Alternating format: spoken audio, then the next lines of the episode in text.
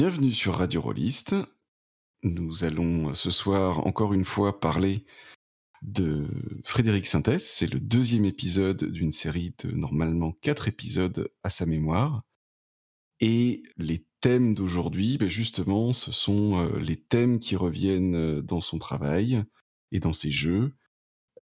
Et puis, on va euh, également parler du jeu des Murges.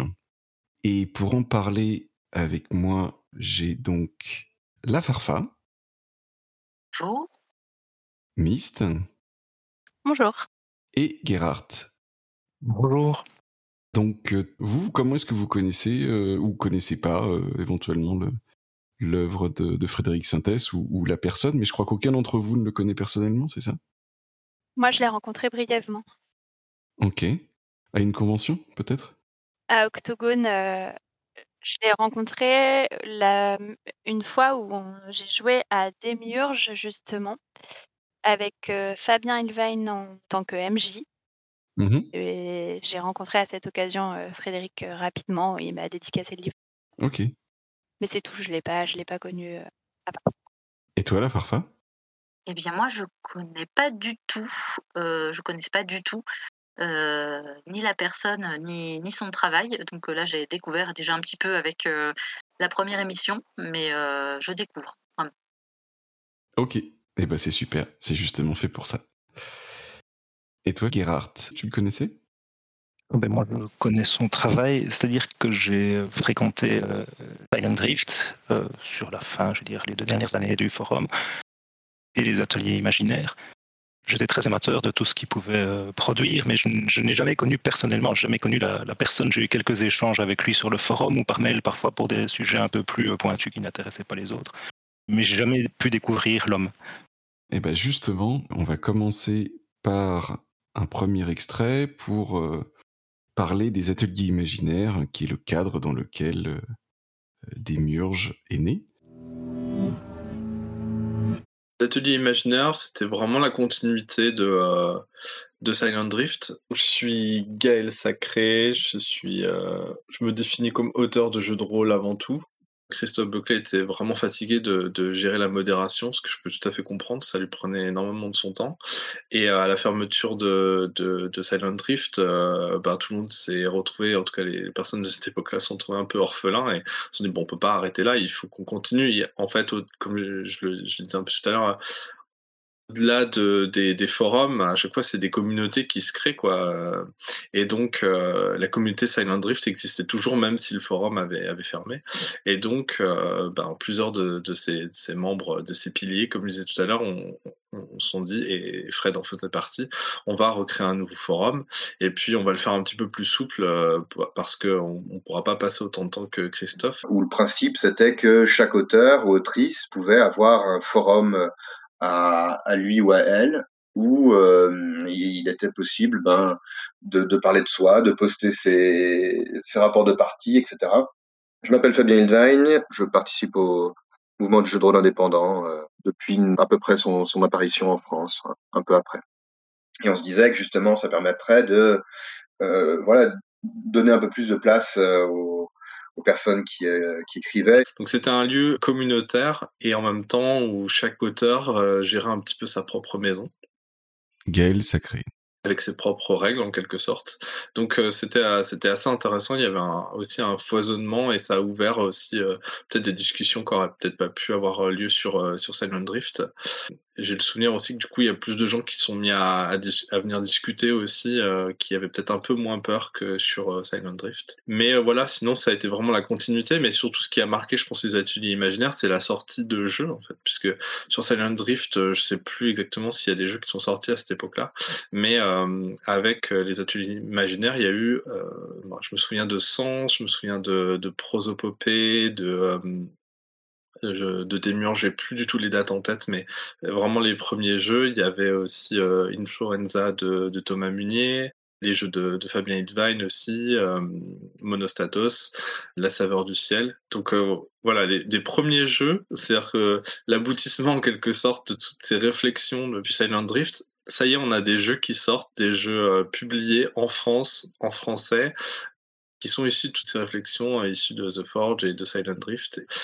Gaël dit lui-même qu'il n'a pas tout à fait les dates en tête, et Christophe Guillaume Buckley m'a fait d'ailleurs remarquer qu'en fait, il y avait déjà des jeux publiés avant la fermeture de Silent Drift, comme les Chroniques d'Erdor, les premiers volumes de Sens de Romaric Briand, de Sens Renaissance à Sens Néant, Monostatos de Fabien Invine, romance érotique et bien sûr prosopopée de Frédéric Sintès. Et du coup, ça encourage plein de gens à, faire pareil en fait. Euh, euh, et on va voir au fur et à mesure, il y a plusieurs auteurs, dont moi, qui vont s'ajouter sur les ateliers imaginaires.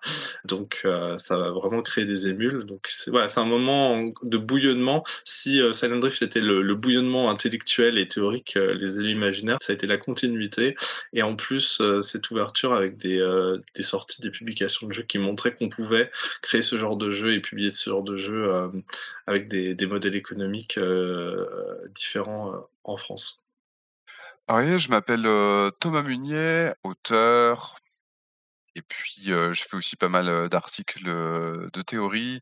C'était soi-disant des sections qui étaient dédiées, dédiées à chaque auteur, autrice, mais en réalité c'était plutôt dédié à des, sujets de prédilection. Donc, pour le coup, on allait dans le salon de Frédéric Synthèse pour parler de théorie, et puis, et puis c'était très bien, quoi. Et, éventuellement, chez, dans les sections des autres auteurs, on pouvait aborder des, aborder des questions de game design qui étaient peut-être moins, moins importantes pour Frédéric, où on pouvait présenter les choses d'une autre façon et tout. Mais ça, tout le monde allait sur les sections de tout le monde. Hein c'était un forum suffisamment petit pour que ça soit possible. Euh. Son propre sous-forum était le plus intellectuel, celui où on mettait les rapports de partie, celui où on parlait de théorie. Quand on voulait avoir des, discussions sérieuses, on les postait sur le, forum de Fred.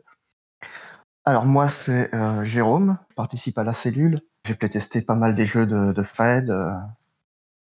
Donc sur le forum de Romaric, on parlait des jeux de Romaric. Bon, autant dire que c'est une niche, hein, donc donc voilà. Et sur le forum de Fabien, on parlait des centres d'intérêt proches de, Fabien ou des jeux de Fabien ou euh, directement des jeux de Fabien.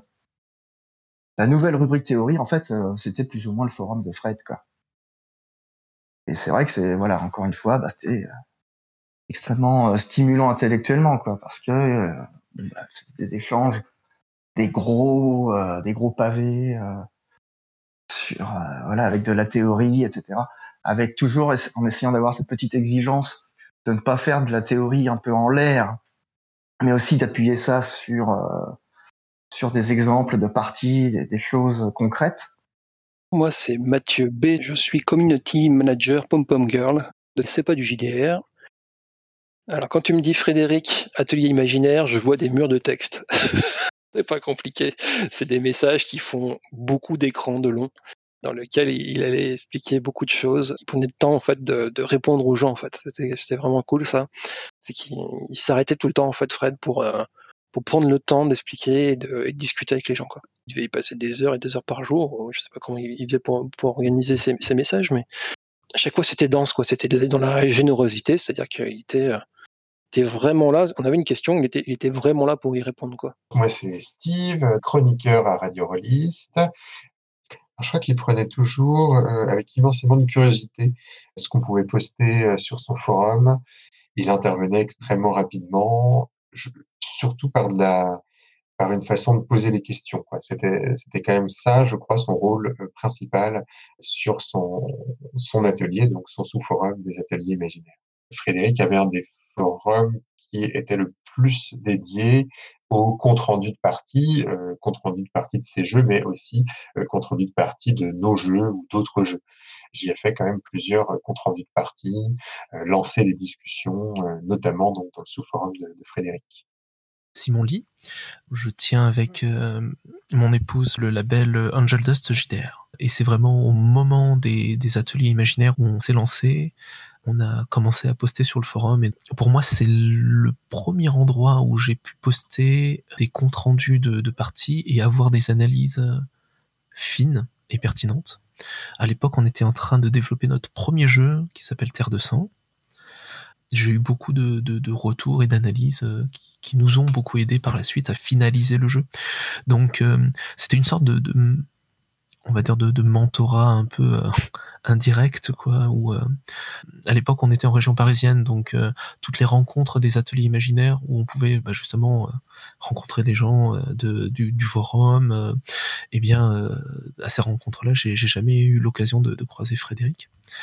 Mais c'était un peu on baignait un peu dans cette dans cette ambiance de voilà on fait des playtests, on écrit les comptes rendus, on se livre à, à la critique, toujours pertinente, euh, toujours, euh, toujours avec beaucoup de bienveillance.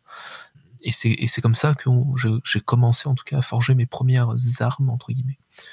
J'y allais parce que Mathieu B. avant, à cette époque-là, il n'y avait pas d'autre endroit où on pouvait parler de ces petits jeux bizarres faits par des amateurs. Les autres endroits étaient un peu plus généralistes et du coup, euh, on allait sur des sujets qui m'intéressaient moins.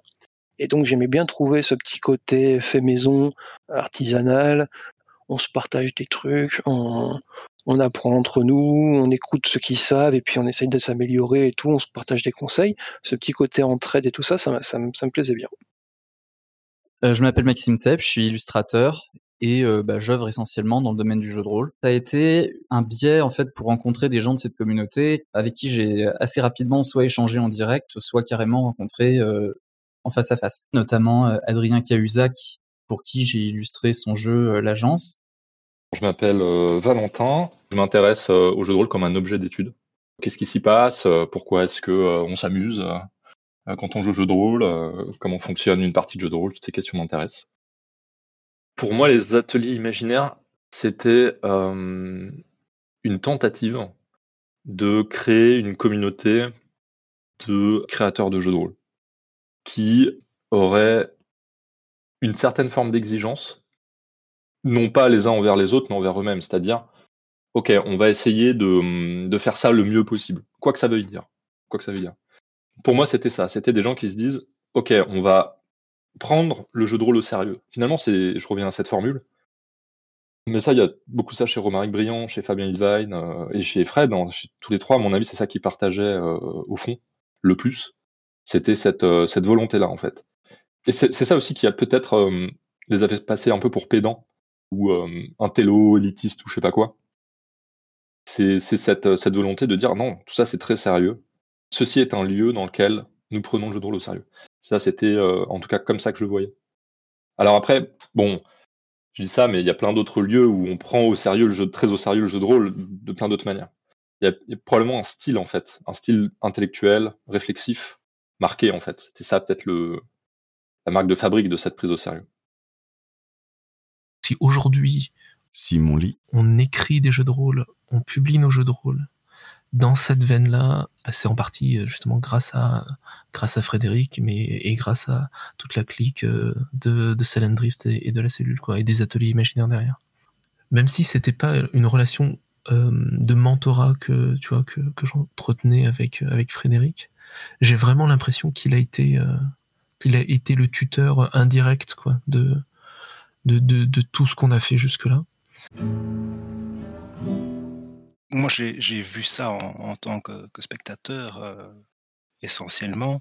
Ça reflète vraiment euh, à quel point euh, Frédéric était une des âmes essentielles du forum des ateliers. C'était c'était une des personnes qui le, qui le faisait marcher. Il y en a d'autres qui étaient présentes, il y en a qui se relayaient, mais, mais lui était un peu une constante.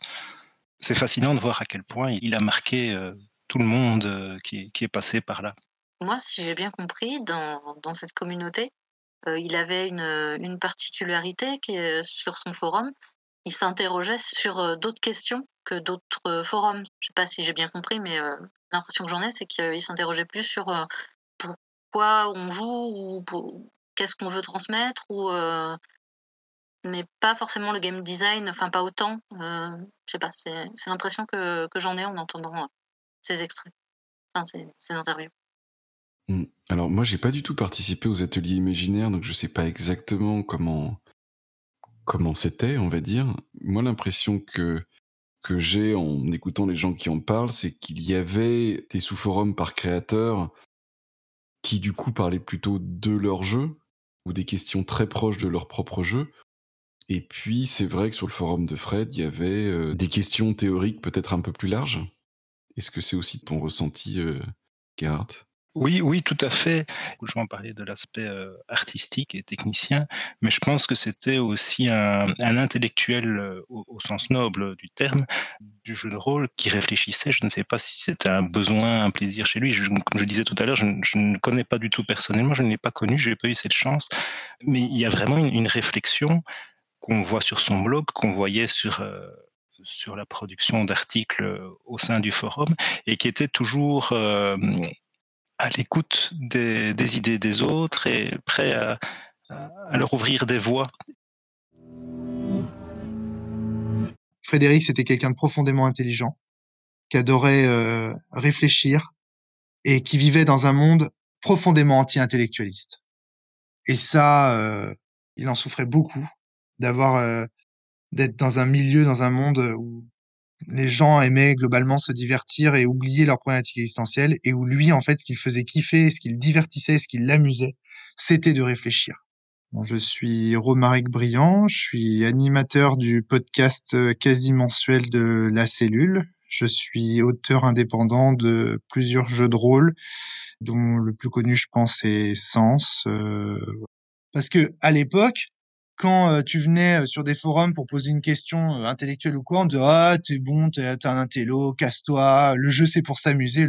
Et ça, il en a, il en a vraiment souffert, souffert, souffert. Et c'est pour ça qu'il s'est investi dans le jeu de rôle indépendant et tout ça, parce qu'il voulait que le jeu de rôle finisse par ressembler à un monde du jeu de rôle dans lequel il, il pouvait se sentir bien. Et bah là, on voit que Aujourd'hui, les idées de Fred, elles ont fait leur chemin parce que il y a plein de médias qui réfléchissent maintenant sur le jeu de rôle. Et quand on voit aujourd'hui l'hommage qui a été rendu à Frédéric au moment de son décès, eh ben, je pense qu'on peut dire qu'il a réussi. Donc les gens venaient discuter théorie et il était là, bienveillant, il posait des questions, et il faisait ses propres développements à partir de, ce qu'on lui donnait. Je pense que c'est, enfin, de ce que j'ai vu en tout cas, c'était extrêmement enrichissant pour tout le monde et, toujours fait avec beaucoup de, de, de bienveillance. C'est vraiment pour moi le, le mot le, le, plus approprié. Bah, c'est vrai que la bienveillance, moi je ne l'ai pas du tout connue, et que ce soit dans, dans le premier épisode ou là dans, dans ces premiers extraits d'interview, c'est quelque chose qui est dit quasi systématiquement. Il est très gentil, il est très bienveillant, il est très à l'écoute, euh, très accessible. Et voilà, il répond aux questions, il aide. Euh. Je trouve que c'est quelque chose que vraiment, euh, ça revient tout le temps, quoi. Moi, je suis Guylaine, et donc je suis un peu une touche à tout du monde du jeu de rôle, que ce soit en tant qu'autrice, que joueuse ou que podcasteuse. C'était un lieu intimidant. Ça, on va pas se mentir, c'était un lieu intimidant. C'était un lieu intimidant pour moi, mais euh, qui, était un peu, euh, comment dire, c'était un peu un, un, Disneyland intimidant, tu vois. Il y avait un côté genre, waouh, ça parle de plein de trucs trop fous et en même temps, il y avait un, certain sentiment de proximité, parce qu'on n'était pas hyper nombreux sur les ateliers imaginaires, donc il y avait vite ce petit sentiment de communauté. Et puis en plus, il y avait des gens que je connaissais, des amis. C'était pas, pas que de l'anonymat, tu vois. Derrière, il y avait des choses très concrètes de gens que je connaissais ou de gens que je commençais à connaître et qui sont aujourd'hui des, des, amis très très proches, euh, enfin vraiment parmi mes amis les plus proches, des personnes euh, comme Vivien, etc. Du coup, ça a été ce lieu vraiment où où j'ai mis un pied dans, dans une piscine et on m'a dit bah ouais viens c'est vachement fun et ouais c'est l'une des premières fois où j'ai eu un sentiment de communauté où je me disais ah ouais my people quoi c'était un lieu où je pouvais vraiment avoir accès au, euh, à la réflexion des créateurs. Je m'appelle euh, JC No. La création de jeux, c'est quelque chose auquel je me suis pas trop trop frotté, donc euh, qui était très intimidant pour moi, que j'ai rarement osé faire. Donc, le fait d'avoir accès aux, réflexions des, créateurs, avoir un peu leurs euh, coulisses et, euh, et, pour échanger avec eux sur leurs envies de, création, sur leur processus, euh, c'était très très chouette. J'ai beaucoup entendu dire souvent que ce qui est assez bien dans un loisir qui est un peu confidentiel comme ce jeu de rôle, c'est d'avoir accès directement aux créateurs. Et comme été très fan hein, de plusieurs d'entre eux, notamment Fred, bah, c'était très très chouette de pouvoir leur parler et puis avoir accès effectivement à leur réflexion. Quoi. On a entendu aussi que pour certaines personnes, ça pouvait être euh, un endroit euh, intimidant, les, les ateliers imaginaires.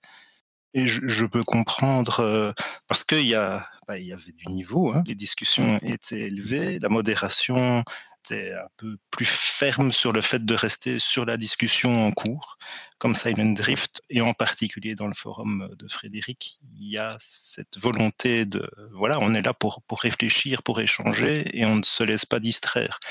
Et si quelqu'un commence à parler d'un point périphérique euh, au sujet principal, comme ça arrive souvent dans les discussions sur Internet, on, s'accroche sur un tout petit point, on oublie tout le reste, ben c'était recadré, pas nécessairement par un des modérateurs du forum, mais c'était recadré euh, assez directement et ça, ça produisait, pour moi, enfin c'est ma perception, une, euh, une certaine austérité.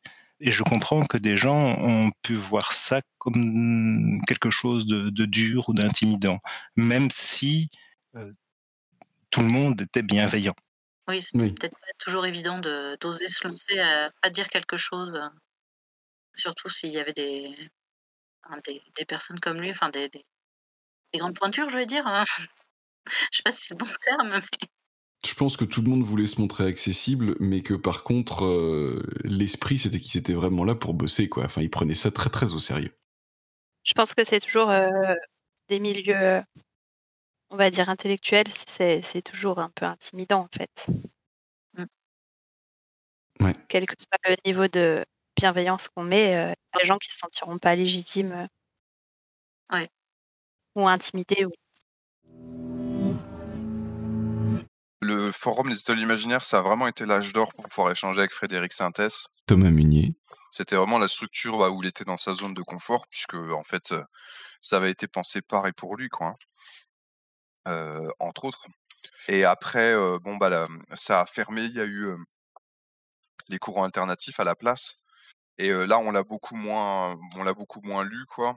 Il a été beaucoup moins, beaucoup moins actif sur sur cette nouvelle communauté. Et puis la fréquence des articles aussi a commencé à se tarir. Bon, je pense que hum, sa santé déclinante, à mon avis, qui a dû le pousser en fait à, à réduire de plus en plus sa présence sur Internet, quoi. Au départ, je ne voulais pas faire les ateliers imaginaires. Romaric Briand. Moi, j'étais, moi, j'étais défenseur de l'idée qu'il fallait qu'on aille tous faire nos forums dans notre coin. Et on a eu une vive discussion, pour pas dire une engueulade, avec euh, Frédéric euh, et Fabien dès la création des ateliers imaginaires.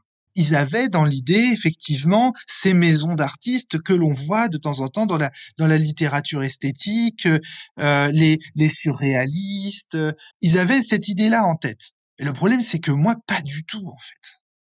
Si on est indépendant, c'est qu'il y a une raison. C'est parce que on veut faire les choses tout seul. On veut être indépendant.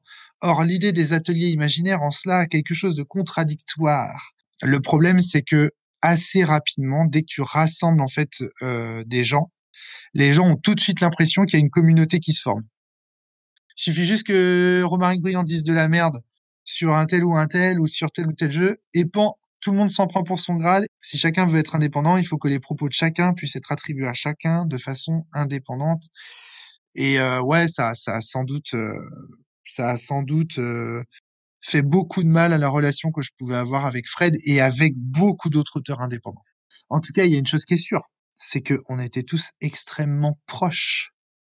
On était tous extrêmement proches. On avait des divergences de fond, mais absolument pas sur le plan de l'amitié et de l'amour qu'on avait les uns pour les autres. Et c'est pas parce qu'on discute parfois de façon franche qu'on est des ennemis ou qu'on s'aime pas. Et la difficulté par rapport à la période des ateliers imaginaires vis-à-vis, par exemple, de quelqu'un comme Frédéric, c'est qu'on était éloignés physiquement, on ne se voyait plus en fait de façon normale comme des potes qui se voient régulièrement, parce que avec Fred, euh, à la belle époque, euh, on se voyait tous les trois mois. hein. Et quand on se voyait pas, on était sur MSN ensemble, on discutait. euh, je vais te dire, j'ai parfois plus discuté avec Frédéric qu'a- qu'avec ma copine de l'époque. hein.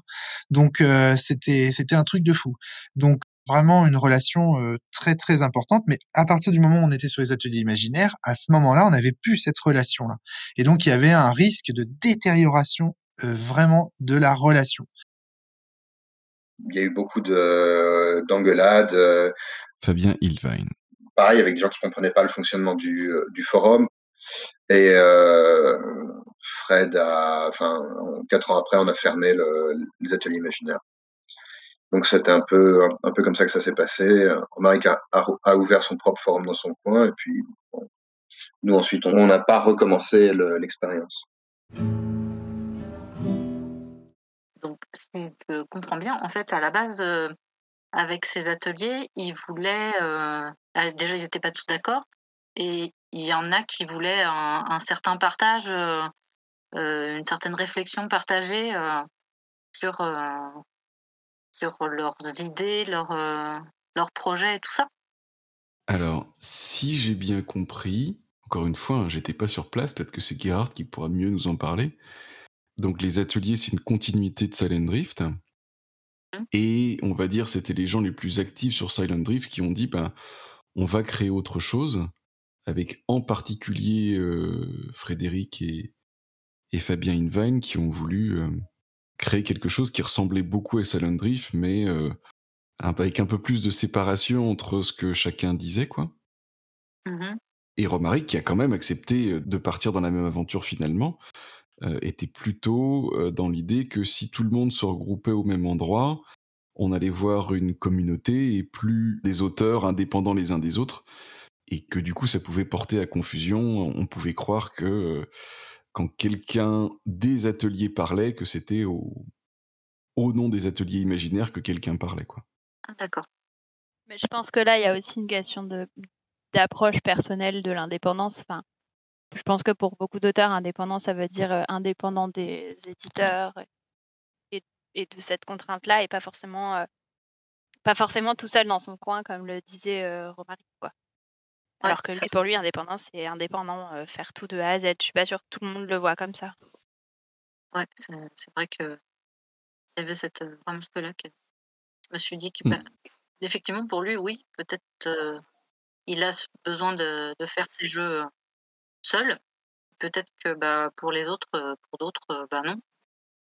Moi, je connais pas Romaric du tout, personnellement. Je l'ai juste entendu dans la cellule. Ça colle avec ce qu'il dit en général. Il a une vision très forte de ce qu'il doit être lui en tant qu'auteur. Mm. Et je sais pas, je pense que tout le monde partage juste pas la même vision, c'est pas grave. quoi.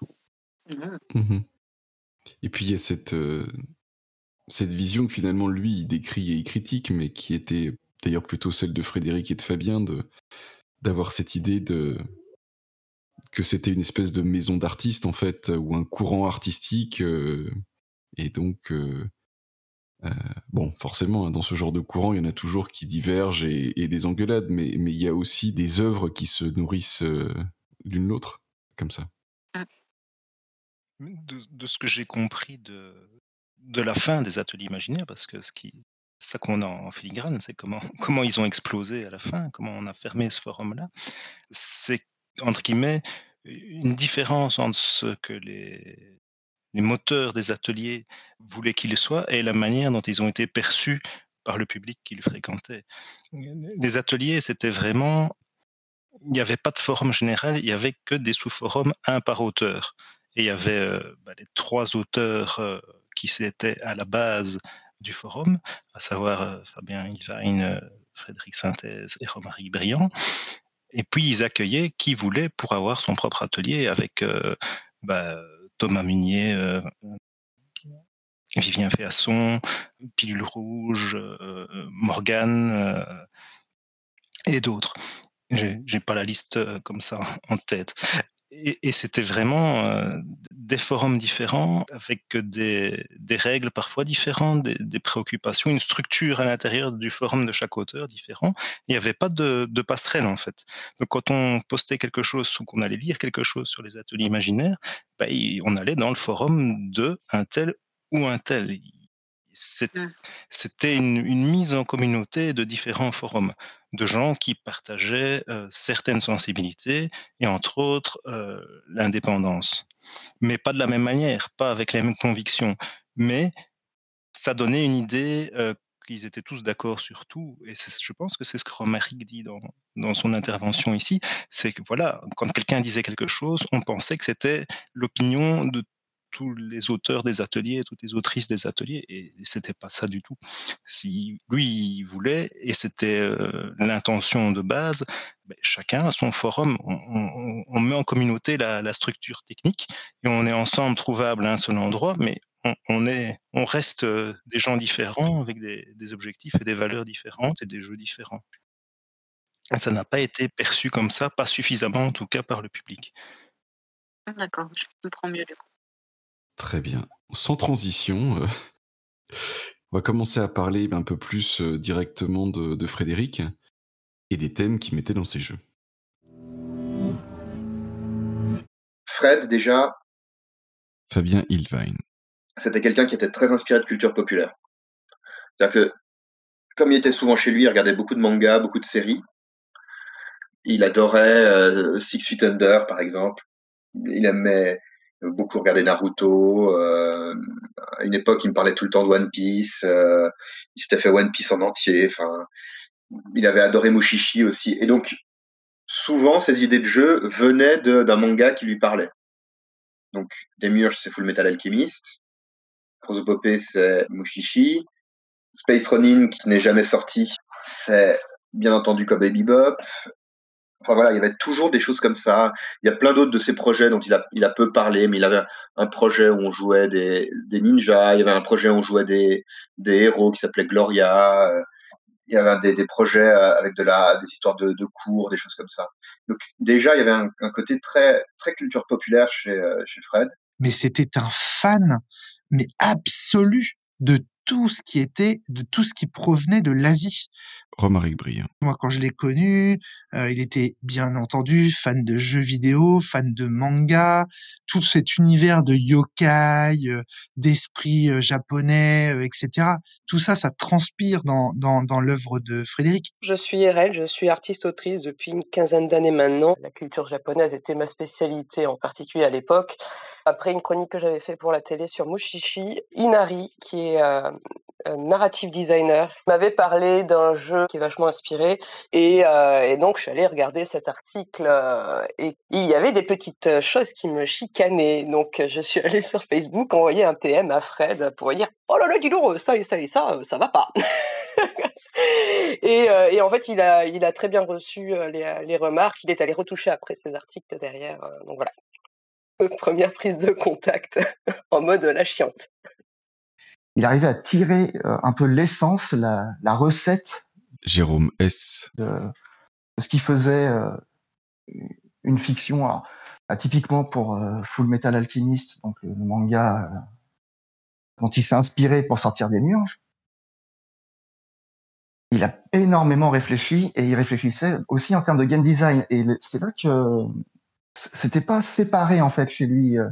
Son amour de la fiction et son amour pour le jeu de rôle, c'était vraiment corrélé. C'est un seul art parce qu'en fait, quand il regardait du cinéma ou autre, de se dire comment est-ce que euh, des règles, un système peut produire ce genre d'histoire.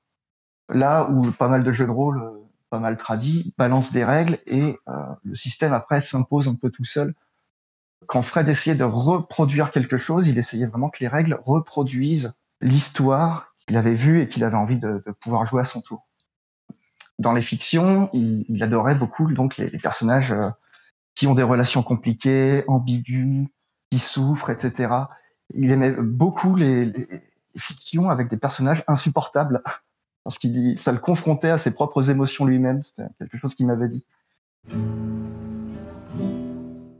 Mais là, je pense qu'on entend très bien que Frédéric fait partie des précurseurs dans ces jeux de rôle qui analysent euh, une œuvre de fiction ou un genre pour faire plus que du décalcage, mais pour vraiment réexploiter les, les thèmes et faire une nouvelle œuvre dans ce genre-là. Mm. Oui, c'est très juste. Plutôt que de dire euh, on va jouer dans l'univers de, il y a aussi non, on va jouer une histoire qui ressemble à une histoire de plutôt, dans sa façon de faire. Mais il y, a, il y a énormément de jeux où c'est fait, je vais dire, servilement, et ici il y a, il y a une subtilité de, de l'analyse, et, il y a cette façon de faire. Je vais dire, on va revenir sur la question du vide fertile qu'on a été évoqué euh, dans l'épisode précédent, où il le fait sans avoir l'air d'y toucher, mais il oriente les différents éléments de son jeu pour diriger euh, les joueuses vers cela. Oui, comme s'il y avait une idée de d'épurer euh, ce qu'il veut faire jouer dans l'œuvre qu'il a inspirée, d'en tirer une thématique et donc comment les règles peuvent pousser pour faire ça, quoi. Je sais pas si c'est Comment, très clair. comment les règles vont servir la thématique, en fait. Oui, voilà. Exactement. Mm. Tout à fait. Et si vous voulez, on va passer du coup à comment est-ce qu'il a commencé à, à utiliser cette, euh, cette approche euh, pour le jeu dont on va beaucoup parler ce soir, Démiurge. Allons-y. Démiurge permet de jouer des adolescents Maxime Tepp. qui euh, ont des, des pouvoirs euh, de transformation de la matière qui sont fortement inspirés d'un anime qui s'appelle Full Metal Alchemist et avec une, euh, une mécanique qui est assez simple et assez inspirante qui consiste à euh, dans un jet de dés séparer la notion de atteindre son objectif et d'en sortir indemne. Et donc du coup, ça crée très facilement des situations où on peut décider de perdre pour éviter de subir des dégâts ou que, euh, encore, euh, encore plus important, euh, des personnages qui nous sont proches ne subissent des, ne, souffrent. Je suis Anthony ou Tony en général sur les internets. Démiurge a vraiment été une révélation. Euh, c'est c'est clairement le, jeu- enfin, mon jeu préféré actuellement. Euh, J'ai eu mes meilleures expériences euh, en tant que joueur et en tant que maître du jeu sur Démiurge. Clairement, c'est un jeu qui m'a énormément apporté, qui m'a fait prendre conscience de ce que je recherche dans le rôle. J'étais sur le point d'abandonner. euh, Fabien Ilvine. J'avais eu une campagne de Hunter qui avait été désastreuse, euh, à la fois pour des raisons à cause du jeu, mais aussi à cause des personnes autour de la table. euh. Et puis, c'était pas la première fois que j'avais des expériences euh, décevantes en jeu de rôle. Et puis, euh, ben justement, c'est cette fameuse rencontre à la Baronnie en 2010. euh, on a fait du démiurge et je me souviens très bien du moment de vertige que j'ai eu au moment où Fred m'a dit, mais en fait, euh, il n'y a pas de scénario. T'es pas obligé de suivre euh, une trame. Tu fais ce que tu veux euh, et justement, on va explorer les conséquences de tes actes.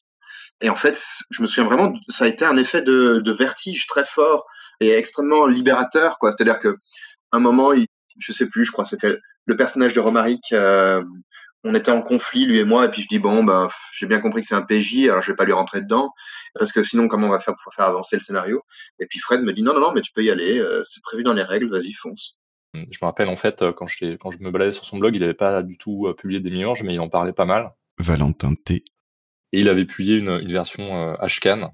Donc en fait, c'était euh, une version de test en fait où il l'a il l'a diffusé en, petit comité pour, euh, pour qu'on puisse donner nos avis. Et là, euh, c'était un énorme document déjà de je sais pas combien de 200 pages, un truc comme ça.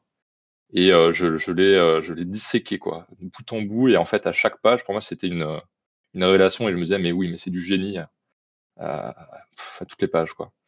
J'ai joué une partie de Démiurge avec un anarchiste Jérôme S. qui était euh, assez, euh, on va dire, radical dans sa façon d'approcher l'anarchie, de la comprendre, et qui voulait un peu l'appliquer de manière extrême un peu partout, tout le temps, euh, voilà. Et euh, il prenait un malin plaisir dans les jeux à, à jouer la même position, une espèce de personnage qui reste neutre mais ne, ne- ne prend position vraiment que euh, qui refuse l'in- l'intégration à la société. Quoi. Et Démiurge ne peut pas jouer comme ça. Euh, Les ennuis te rattraperont euh, tout le temps. Et au début, euh, il s'est senti très à l'aise, mon, ami anarchiste, et à esquiver les problèmes qui venaient, s'accumulaient. Mais en fait, les problèmes s'accumulaient à gauche, mais quand j'ai commencé à en mettre à droite, c'est-à-dire qu'il y avait des, il se retrouvait en étau entre plusieurs personnages qu'il n'avait pas envie de contrarier. Mais le mec, il, il m'a fait écran bleu, il n'a pas pu continuer à jouer. il a, il a vraiment euh, dit non mais en fait je peux pas là, c'est c'est trop, je, je peux plus. Et il y avait donc ça en fait dans, dans des murges, ce côté euh, où la fiction te rattrape. Quoi. Tu ne peux pas jouer euh, bêtement, on va dire, à un jeu de Fred. Si tu joues, tu dois t'impliquer, tu dois aussi accepter les prémices du jeu. Ce qui me motive à jouer à des murges, alors il y a plein de choses. Valentin T. Je vais essayer de pas être trop technique, mais, euh, mais tant pis. On parle de Fred, alors c'est parti. Déjà, il y a une, euh, une volonté de se confronter à des questions très difficiles et des questions euh, qui nous touchent tous. Des questions de, euh, violence, euh, des questions de, rapports sociaux euh, toxiques, euh, des problèmes euh, d'angoisse euh, existentielle, des questions euh, euh, d'usage de la technique, des questions euh, de, de relations abusives à l'appel. Euh, et donc, et donc c'est une, c'est une mine de, de thématiques d'une profondeur et d'une euh, d'une d'une universalité en fait que je retrouve nulle part ailleurs. Vraiment, euh, je pourrais jouer des années euh, et explorer des, des milliers de, de problématiques toutes plus riches les unes que les autres. Et c'est très conscientisé, je pense. Dans le jeu, on peut vraiment l'aborder très directement. Ça, c'est un premier point. Le deuxième point, c'est euh, le jeu n'aborde jamais ça frontalement. Alors c'est quasiment, euh, quasiment littéral, mais le fait de passer par l'imaginaire, il y a une métaphorisation de chacune de ces problématiques qui nous donne l'occasion de jouer avec et de nous projeter nous de la manière qui résonne le mieux avec ce qu'on est, notre individualité. En fait, quand on parle par exemple euh, des pouvoirs de la psychométrie, qui est un des, euh, un des pouvoirs euh, des, des miurges, qui permet de, lire dans les pensées, notamment des, des, autres, et de modifier même leurs pensées. Si on prend juste ce, cette capacité à lire dans les pensées, c'est un pouvoir magique. Bon, a priori, on parle de quelque chose de complètement imaginaire, mais je pense que ça, ça permet de mettre en jeu beaucoup de questions. Une première question, c'est dans quelle mesure est-il possible de communiquer réellement avec l'autre? Et la possibilité de, complètement com comprendre l'autre. C'est une question qui est, dramatique en réalité euh, et qui nous touche tous. On n'est jamais sûr d'être compris ou de comprendre l'autre. Et ben en fait, la psychométrie nous permet à nous tous qui sommes touchés par ces, euh, questions-là, à notre échelle, de pouvoir les aborder et se les approprier. Puisqu'en fait, on va simplement se mettre en relation symbolique avec, euh, avec ce pouvoir, par exemple. Donc voilà un, autre élément que je retrouve dans des miurges et qui me, qui me convainc absolument de toujours y revenir, c'est que on a la possibilité poétique en fait de se projeter dans, dans ces enjeux euh, existentiels, notamment. Voilà encore autre euh, grande qualité. Il y a aussi une emphase sur la richesse des rapports humains et de l'ambiguïté que chacun de ces rapports euh, apporte avec euh, des personnages qui sont très très très euh, profonds en réalité, puisque eux-mêmes en rapport avec ces questions existentielles. Pas seulement les, personnages des joueurs qui sont confrontés à ces questions, c'est les personnages non joueurs. Et donc, dans la préparation de partie, on va mettre en scène des, personnages extrêmement touchants. C'est à chaque fois des personnages euh, qui, nous marquent en fait quand on joue à ce jeu. C'est rare que je me souvienne pas des, personnages euh, de démiurges emblématiques euh, des, campagnes avec lesquelles j'ai été joueur en meneur.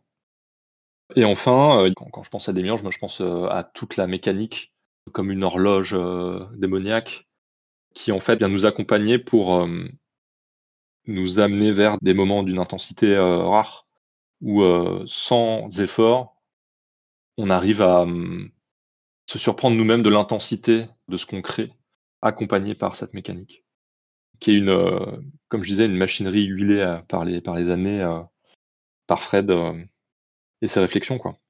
Et donc j'y retrouve ça aussi, et à chaque fois c'est un plaisir de, de me replacer dans cette mécanique et cette, cette ambiance générale créée par la, préparation de partie, le, le, les pouvoirs démiurgiques et, et les, questions existentielles qui, forment un tout qui est redoutable. Eh bien, moi, ce que je peux dire, c'est que ça me donne très très envie de jouer à ce jeu. ce descriptif. Euh, le fait de savoir que le jeu a prévu euh, d'aborder des thèmes euh, aussi forts que ça, euh, qui font partie de la, de la vie en fait un peu, euh, ben, euh, je trouve ça très très intéressant. Ce n'est pas un jeu auquel j'ai eu la, chance de jouer et euh, j'ai toujours repoussé euh, jusqu'à trop tard manifestement le moment de, l'acheter et de le lire parce que je voulais le, faire correctement. Vu que j'avais suivi euh, un peu son, blog de développement, il en parlait, il postait des rapports de partie. Et c'est un jeu qu'il a développé à partir de Dogs in the Vineyard au niveau du système. Enfin, c'est un des, éléments et ça m'intéressait beaucoup parce qu'il s'attaquait à beaucoup de, points qui pour lui et pour moi aussi étaient euh, un peu euh, problématiques, épineux dans, dans le système de Dogs. Et je suis toujours intéressé par, euh, par voir le résultat. Par contre, je n'ai pas la table, je connais pas les joueuses pour jouer à ce genre de jeu comme, comme j'aurais voulu y jouer. Mais, mais ça reste euh, un des jeux que je me dis euh, un jour, un jour j'y jouerai, clairement, clairement. Et les, les différents articles qu'il a écrits sur, euh, sur la manière de concevoir. Et puis tout à la fin, il a publié toute une série d'articles qui faisaient le bilan. Voilà, quand il a fini son jeu, on a entendu dans le premier épisode à quel point c'était quelqu'un de, de perfectionniste. Et donc il sortait très peu de jeux. Il avait beaucoup de jeux en, parallèle dont il parlait, dont on pouvait voir euh, des rapports de partie, mais il n'y avait pas grand-chose euh, qui sortait. Et moi, je préférais attendre euh, qu'ils disent voilà, c'est terminé, pour avoir sa vision à lui, quelque chose dont il était content. Et quand il a publié des murges, il a publié toute une série d'articles qui faisaient le point par rapport à toute une série de d'aspects théoriques qu'il avait développés au fil des années. C'était vraiment intéressant et ça m'a donné un grand intérêt pour le jeu, mais, mais aussi j'ai trouvé ça intimidant. Et, ça explique pourquoi ben, j'ai pas encore euh, aujourd'hui euh, pris le temps de, m'y plonger, mais ça reste pour moi un, jeu que je veux examiner et examiner euh, avec attention et y consacrer l'attention qu'il qu'il mérite. Et tous les échos que j'en ai eus à peu près sont, sont extrêmement positifs. Et toi, Miss, qui y a joué? Et ben moi j'y ai joué deux fois, donc cette fameuse fois où euh, j'ai rencontré euh, tout à la fois Fabien, euh, brièvement Frédéric et euh, un- une personne qui a, avec qui je joue beaucoup depuis, qui est Bellefeuille, pour le nommer. Donc j'ai joué cette fois-ci, je me rappelle pas très bien de la partie, j'ai pas une analyse euh, sur, euh, sur la théorie. Par contre, c'est une partie qui a été vraiment très marquante pour moi parce que justement, euh, un des joueurs, lui aussi, avait été très marqué par cette partie, voulait continuer à jouer avec nous. C'était en convention, donc c'était quand même pas la, les conditions les plus faciles et pourtant ça a été une partie marquante pour au moins trois des quatre joueurs à la table. Et j'y ai rejoué récemment. Mon, souvenir de cette partie, c'était en 2017. C'est euh, c'est quelque chose de très fort euh, émotionnellement et de enfin euh, toucher ce que peut-être j'attendais du jeu de rôle sans jamais vraiment réussir à le trouver. Enfin, en tout cas, c'est à ce moment-là où j'ai commencé vraiment à, me dire ouais, ok, ça peut être ce, qui m'a attiré au début et que, et que j'avais l'intuition qu'on pouvait trouver, mais que j'avais pas trouvé quoi. Carrément, c'est c'est sans doute le plus beau compliment qu'on puisse faire à un auteur ou à son jeu. Et en plus, j'ai rencontré des personnes qui, euh, depuis, ont compté dans ma, bah, dans ma vie et dans la pratique du jeu de rôle. En- entre autres, et je pense que c'est aussi euh, le jeu, il permet des rencontres ou pas selon comment il est fait. Je pense pas que ce soit complètement hasard, quoi. On va peut-être pas rencontrer les gens de la même façon euh, sur, sur un jeu différent. Oui, clairement, je pense que des gens avec qui euh, on fait une partie de ce type de jeu, enfin, des murges en particulier, euh, et avec lequel on a une partie très marquante, on va pouvoir se dire euh, Eh, c'est mon kiff. Toi aussi, ça t'a plu? On, on en refait? Mais carrément, et Bellefeuille, on s'est revu à Octogone après et il nous a dit venez, on va rejouer. Et après ça, on est resté en contact. Il a monté un Discord, enfin, c'est comme ça qu'on s'est rencontrés, Mathieu. Enfin, Bref. Tu, tu- tu veux dire que cette partie est plus ou moins à l'origine de la communauté AMJ de trop, quoi? Mais oui, euh, et Bellefeuille l'a dit lui-même une fois. Et donc, euh, bon, c'est quand même une partie charnière pour moi. Clairement. Donc forcément, c'était un peu euh, mon ressenti par rapport à ça. Hein. C'est pas des grandes analyses, mais euh, voilà, c'est une partie qui a compté. Yes. Tout à l'heure, Gérard, tu parlais de l'influence de Dogs in the Vineyard. Et ben justement, on va euh, plonger là-dedans, dans les origines de Démurge. Pour ceux qui, jusque-là, ne savent pas de quoi on parle quand on parle de Dogs in the Vineyard, ben justement, on a Steve qui va nous présenter ce jeu. Demiurge, c'est un jeu qui répond quand même en grande partie à, Dogs in the Vineyard. Alors, Dogs in the Vineyard, euh, c'est un jeu euh, alors, qui a un pitch qui, moi, me, me fascine, mais qui rebute pas mal de gens parce qu'il est quand même très, très éloigné de beaucoup de pratiques rôlistes. On y incarne, en gros, des, des jeunes qui sont envoyés euh, faire un travail initiatique en tant que mormons. Ils ont un travail de juge de paix. Ils arrivent dans des villages et ils doivent régler des situations de conflit euh, qui parfois peuvent mener à des situations extrêmement graves, parfois par la violence. Alors certaines personnes présentent Dogs in the Vineyard comme un jeu de, western, quoi, histoire d'intéresser un peu plus de gens. Mais je, pense moi que la logique de prêcheur mormon et, la fa- et en tout cas, c'est ce qui, c'est ce qui, euh, c'est ce qui peut plaire. Et je- en tout cas, moi, c'est ce qui me plaisait. Alors, pour Frédéric, je, je pense aussi que cet aspect moral, cet aspect euh, pou- pou- pouvait beaucoup lui plaire. Bah, Demiurge, c'est un, c'est un jeu euh, Maxime Tepp.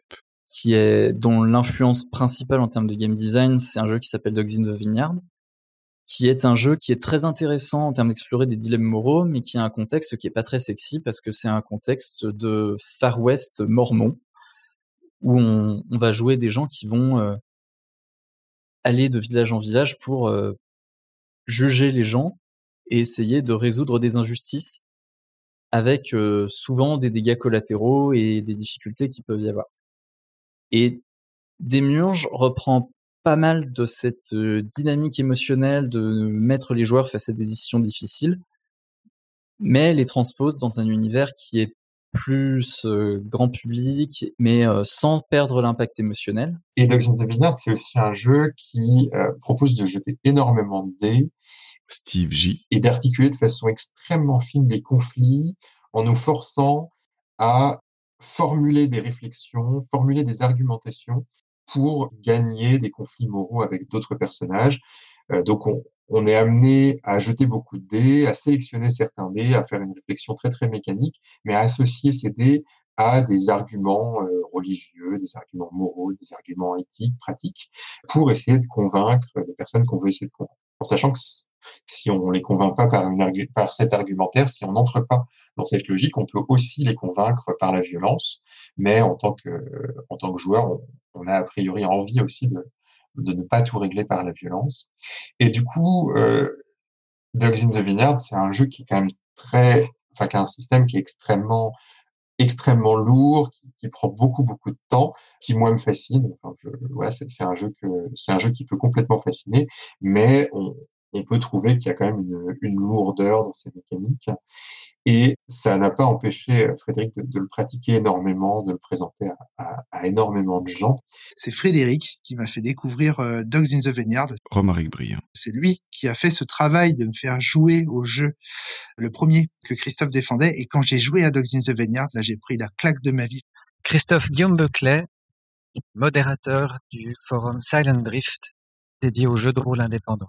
Tout commentaire à ce sujet sur Fred serait aussi un commentaire sur moi. moi aussi, j'adorais ce jeu. Je pense que pour nous, il était, ah, c'était quelque part, il suivait tellement bien les, enfin, les, réflexions issues de la forge. Il illustrait très bien toutes sortes de discussions qui, avaient eu lieu sur la forge. Enfin, c'est le fait de soutenir la narration avec les mécaniques, le- le côté euh, aller plus loin pour défendre le point de vue de son personnage, jusqu'où aller. Est-ce qu'il faut peut-être céder aussi à un moment parce que c'est un jeu qui quelque part qui récompense aussi le fait de céder à un certain moment, pas forcément euh, faire le bulldozer jusqu'au bout, bien qu'on puisse le faire.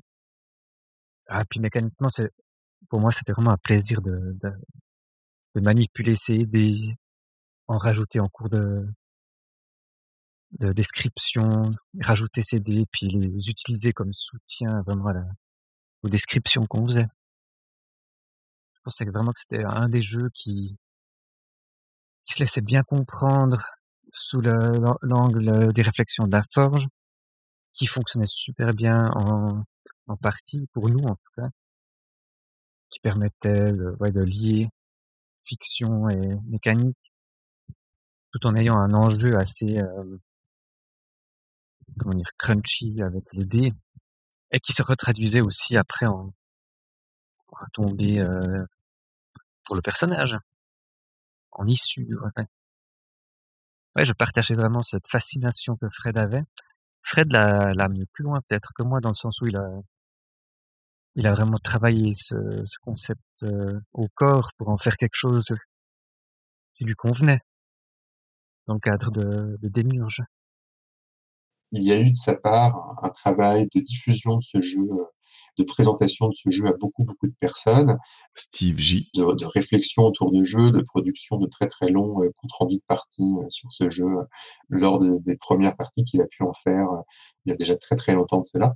Cette réflexion, c'est à la fois beaucoup, beaucoup de textes qui portent sur ce jeu et en fait un, un autre jeu qui est clairement un héritier de Dogs in the Vineyard, ce qui n'est pas si fréquent que ça. Enfin, Dogs in the Vineyard, c'est un jeu qui a fasciné beaucoup de gens, mais c'est un peu difficile de trouver des gens qui sont euh, qui sont inspirés de ce jeu, alors même que c'est quand même un jeu qui, qui a quand même produit des. Enfin, je pense qu'on est très très nombreux à apprécier Dogs in the Vineyard et à trouver que c'est un jeu qui peut parfois produire des parties absolument extraordinaires. Et donc euh, Frédéric a participé à le diffuser et il a aussi, euh, enfin ses réflexions autour de ce jeu ont, ont donné un autre jeu qui est à mon, à mon sens, un des rares héritiers de euh, Dogs in the Vineyard euh, qu'on peut- qui vient en tête quand on y réfléchit. Une façon beaucoup trop rapide de le présenter, c'est de présenter euh, Demiurge comme une version euh, qui simplifie, qui accélère euh, les, les mécaniques de, de conflit de, de Dogs in the Vineyard. En tout cas, il y a, il y a des choses en fait assez différentes puisqu'il il introduit une notion de, de, de sacrifice. On n'est pas sur, on, on, on raconte pas exactement les mêmes histoires avec euh, Demiurge ou avec euh, avec Dogs in the Vineyard. Alors, Dogs est, est basé sur un système de, Jérôme S. de moments clés qui sont des, des conflits entre personnages, mais un conflit, ça peut être juste euh, vouloir ouvrir la porte ou pas à un moment crucial. Et donc là, ce sont les personnages, euh, c'est le système qui va nous dire quelles décisions vont prendre nos personnages au final, plus ou moins.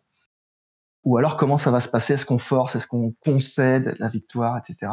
Enfin, le, choix de la situation. Et ça traverse tout, en tout cas la première partie des jeux de Fred, conflit où on peut renchérir en rajoutant des choses qui peuvent être des émotions, des liens qu'on a avec notre famille, qui vont peser en fait dans le conflit et qui vont peut-être être aussi abîmés par ce conflit. Est-ce que euh, je vais réussir peut-être à, à sauver quelqu'un, mais est-ce que euh, ma famille ne va pas me détester pour ça, etc. Et donc euh, des murges permettent aussi de faire ça, comme dans Dogs, mais Dogs était très resserré pour permettre au jeu de fonctionner à coup sûr. Sur, euh, on joue des mecs, euh, des cow-boys qui arrivent dans des villages avec une bible et qui vont jouer les, juges, les, marshals, quoi, un peu. Dans des murges, on peut jouer des histoires d'amour, des histoires de hackers, des histoires de collabos qui intègrent la police, euh, la, la milice fasciste. C'est ce que j'ai fait, moi, quand j'avais joué avec lui. Et donc, euh, voilà, c'était encore plus large. Et pour aller encore plus loin, et pour le reciter encore une fois, Psychodrame, les cordes sensibles, est encore une extension de Démurge, encore plus simplifiée, pour faire des drames, mais dans un caractère encore plus large, avec un système encore plus simplifié, et qui se joue simplement avec des cartes à jouer plutôt que des brouettes de dés.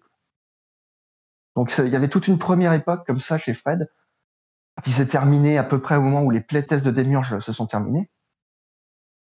Et où donc, euh, là, après, il s'est mis à tester des trucs un peu plus euh, ludistes, un peu plus fun, euh, à essayer un peu plus de mettre des jeux où il y a du pari, des points de vie. C'est pour ça qu'il a, qu'il a aussi écrit Space Running après, qu'il a, qu'il a pas pu sortir, mais qui était dans les cartons. euh. Donc, il y, a, y a une première époque où il était vraiment très influencé par Dogs. Avant, un peu, peut-être, euh, bah, une fois que Démurge était, euh, alors, comme il n'était pas sorti encore à ce moment-là, mais il l'avait plus dans la tête parce que les, les playtests et tout, il avait plus qu'à fignoler la rédaction des règles, puis faire les illustrations. Mais niveau euh, game design, voilà, le bébé était, était accouché, j'ai envie de dire. Et à partir de là, il s'est mis à voir euh, voilà plus large, à sortir des jeux à conflit et à et à retomber euh, euh, familial ou psychologique. J'ai beaucoup joué à Demiurge quand il est sorti. Valentin T. Et donc, euh, je lui ai fait pas mal de retours euh, et pas mal de pas mal d'échanges sur euh, ce qui marchait pour moi, ce qui marchait moins, et puis pour les projets futurs, tant de Frédéric que les miens, puisque je me suis mis à, à vouloir aller plus loin, quoi, en fait, à me dire, bah, ok, cette, cette manière de jouer héritait aussi de, de Dogs in a Vineyard et de, de cette, cette lignée de jeu euh, très intense émotionnellement, pour moi en tout cas. C'était vraiment ma cam, quoi, à 100%, et donc euh, il, m'en fallait plus, il fallait que je teste aussi euh, les théories en fait qu'on développait euh, un peu tous ensemble sur euh, la manière de, créer des émotions euh, et de, se plonger comme ça dans, ces expériences de jeu. Un des, un premiers projets qui, a, vu le jour, c'est un hommage en fait à Demiurge, qui s'appelle, euh, j'ai donné un nom temporaire, Demiurge Academy, pour jouer des Demiurges qui vont à l'école et qui apprennent leur pouvoir. Et qui est une sorte de fan game en fait, un hommage au travail de Fred. Et donc j'en avais, j'ai eu l'occasion de pas mal en discuter avec lui et de, de finalement proposer une sorte de relecture de son, jeu sous un angle un peu différent, euh, qui était un angle un peu plus personnel, quoi. Instant publicité. On a à Radio Rollist une critique de Démurge dans le numéro 73 et une critique, euh, une chronique sur Dogs in the Vineyard dans le bon vieux numéro 29. Ah ouais, numéro 29 quand même. C'est bien avant que je mette les pieds euh, à Radio Rollist. Pour les auditorices euh, françaises de France, c'est bien entendu le numéro 73 pour Démurge. Merci pour la localisation, Garde. Mais je trouvais important de remettre le contexte de ce que c'était Dogs, pas, pas seulement pour ce qu'était le jeu, mais aussi pour ce qu'il représentait pour euh, Frédéric et, et plein de gens dans la même mouvance que lui. Quoi. C'est un jeu très intéressant. Vraiment, euh, si vous ne l'avez pas essayé et vous avez l'occasion. Mais il est très bien, décrit par, euh, par les divers intervenants qui donnent chacun un petit bout. Le, système est, oui, un peu, difficile à, à prendre en main, mais bon, euh, c'est pas, pas un monstre non plus. hein. C'est un petit bouquin, c'est un jeu indépendant. Il y a, je sais pas, une soixantaine de pages. C'est pas insurmontable. C'est juste un, un peu différent. C'est un, un des premiers jeux euh, qui marche vraiment de Vincent Baker. Ben, moi, je jouais à Dogs euh, à l'époque où j'ai fait ma première partie de Demiurge, il me semble. Euh, J'étais dans une compagnie de Dogs. Et tu as vu l'affiliation entre les deux? Je sais pas parce qu'à l'ép- il me semble que c'est au début que j'avais recommencé à jouer et en plus les systèmes c'est vraiment dur pour moi à appréhender donc je sais pas si vu l'affiliation mais de toute façon euh, le MJ donc Fabien nous, avait parlé de l'affiliation je crois Mhm. de mémoire hein, c'est vieux. Et euh, tout à l'heure, Gérard, tu nous disais que euh, justement, il y avait des, des points dans le design de, de Dogs in the Vineyard que. Alors là, tu me lances dans, dans ma critique de, de Docs. Euh, ouais, mais pourquoi pas? Au pire, je coupe. je vais- Oui, non, non, mais ce, ce- ce sera court. Docs a un système euh, de résolution qui est assez euh, carré, qui se base sur des poignées de dés qu'on jette. Et selon la circonstance, on peut rajouter des dés, et puis on mise les dés un peu comme au poker. Et selon qu'on arrive à miser euh, au-dessus, égal ou en dessous à son adversaire, ben, ça correspond à un effet dans la fiction. Voilà, j'ai réussi à, à ne pas me prendre le coup, et le coup au sens euh, le plus abstrait possible. Ça peut être le coup émotionnel, ou, euh, ou le coup de poing, ou le coup de pistolet, où je parviens à le retourner contre l'adversaire, où je l'encaisse, où j'abandonne le conflit. Et donc le conflit est rythmé par euh, des mises de dés qui sont déjà jetées, donc on sait ce qu'on fait. Et c'est très contraignant pour la fiction. Par exemple, quand on est arrivé au bout de ces dés, ben, le conflit est terminé. Alors, c'est un côté un peu euh, jeu narratif où le, cadre technique impose vraiment ce que devient la fiction, ce que devient l'histoire, quelles vont être les réactions des personnages. Et si on veut jouer euh, plus en immersion, plus de l'intérieur de son personnage, ben, ça ne marche pas parce qu'on va se retrouver coincé euh, par les dés qui disent ah ben non, c'est ça qui se passe. Et à ce moment-là, ben, on, on doit bien lâcher quelque chose, soit la fiction, soit le système, et on est en pleine dissonance ludonarrative, et c'est pas bien. Et donc, on voit que c'est un jeu qui a été très poli euh, par, par son auteur et qui est arrivé pour moi à un maximum local de ce qui est possible d'obtenir sans trop s'éloigner des idées mécaniques et de, de fiction qui sont là. Et du coup, il faut pas mal s'en éloigner, pas mal le remanier pour arriver à, à un autre maximum qui soit plus haut. Oui. Et ce qui explique un pas- petit peu ce que, ce que disait Steve sur le fait qu'il y a finalement très peu de jeux qui, Enfin, très peu de jeux réussis en tout cas, ou qui sont allés jusqu'au bout, qui s'inspirent de Dogs de façon directe. Oui, il y a- y, a eu pas mal de reskin en disant bah, je prends euh, à 99% la même mécanique, mais au lieu euh, d'être euh, des, euh, Mormons euh, fantasmés euh, dans un Ouest fantasmé, ça va être euh, des Jedi euh, dans la bordure extérieure. On garde tout le reste, ça, ça fonctionne. Mais si on veut euh, vraiment euh, améliorer le, le système de jeu, je crois qu'il faut il n'y a pas un petit truc qu'on peut changer, ça va être mieux. Non, le, le jeu est déjà optimum.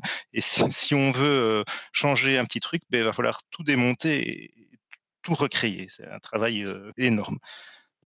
Hmm. Ce qui explique peut-être pourquoi est-ce que Fred a mis autant de temps à, à créer des murges. Il n'était pas temps qu'il y soit arrivé parce que, euh, franchement, je crois qu'il y a beaucoup de gens qui se sont frottés à, à Docs et qui ont. C'est peut-être le seul qui a, qui a gagné.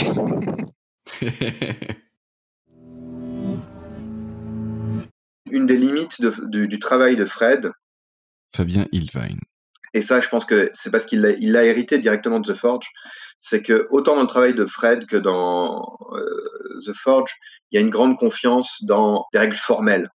C'est-à-dire que euh, si tu regardes des murges, c'est un jeu avec plein, plein, plein, plein, plein de règles formelles, très intriquées, avec dans ce cas il, il se passe, euh, il se passe plein de trucs. Et Fred, vraiment, lui, il concevait toujours un jeu de rôle avec des règles de résolution très fouillées, euh, très, très complexes. Si on, pense justement, je reviens à Valentin, qui est donc un, un, des héritiers de, de Fred. Valentin, lui, une, avancée qu'il a fait par rapport aux travaux de Fred, c'est de laisser beaucoup plus d'importance à l'interprétation des personnes, des humains dans le, dans le jeu. Alors, j'aime pas trop le, le terme de freeform, parce qu'en fait, le terme de freeform, ça supposerait qu'il n'y ait pas de règles.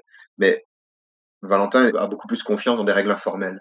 Et je trouve que ça fait des jeux plus simples et parfois plus riches aussi. Et ça, Fred, euh, on en avait encore parlé euh, il, y a, un an. Euh, on en a même encore parlé il y a six mois, tu vois. Fred, non, six mois, non, pas six mois. Parlait il y a, ouais. En juillet encore l'année dernière. Fred, c'est quelque chose qu'il qui percevait, qu'il comprenait moins bien. Parce que justement, il avait cet héritage-là intellectuel de The Forge, euh, où il y avait encore une, volonté de faire des règles très, très formelles. Je me demande si ça n'a pas un rapport avec euh, le rapport qu'on entretient euh, personnellement à la contrainte en créativité. Tu vois, il y a peut-être des gens qui ont besoin de contraintes fortes pour, pour être créatifs dans le jeu et d'autres qui ont besoin d'avoir moins de règles, comme disait euh, Fabien. Ce que j'ai entendu, c'est qu'il y a un moment où ça peut être les dés qui euh, disent quel est le quel choix fait ton personnage. Ça, je pense que c'est quelque chose euh, avec lequel j'aurais des, des difficultés peut-être. C'est pas aussi fort que ça. C'est-à-dire qu'il y a des moments où tu où le- les dés te donnent un, un choix et tu vas devoir choisir, mais il n'y a aucune des deux directions qui te plaisent. Quoi. Voilà. Je crois. Mais, mais pour moi, c'est une manière euh, d'appréhender le- les jeux en général, dans le cadre du jeu de rôle, mais quelle est la place des règles, comment est-ce qu'on prend euh, les règles d'un jeu, comment est-ce qu'on y joue? Et je pense que Frédéric avait euh, cette idée que un, jeu bien fait, avec toute son exigence, tout son perfectionnisme, un jeu bien fait, c'est un jeu auquel l'auteur a vraiment beaucoup, beaucoup, beaucoup réfléchi pour obtenir une expérience précise, que quand on, on joue à ce jeu, on y joue pour avoir cette expérience, et que ce n'est pas en improvisant quelque chose et en se détachant un peu des règles euh, au moment de la partie qu'on va arriver à faire quelque chose de mieux que l'auteur. On a 99% de chances de faire quelque chose de moins bien, voire de beaucoup moins bien, parce qu'on n'a pas euh, ces, dizaines d'heures de tests, d'ajustements. Mais, pour ça, il faut, signer sur le départ. Je veux, Oui. Je veux cette expérience-là, je veux découvrir ce que l'auteur a, préparé pour moi.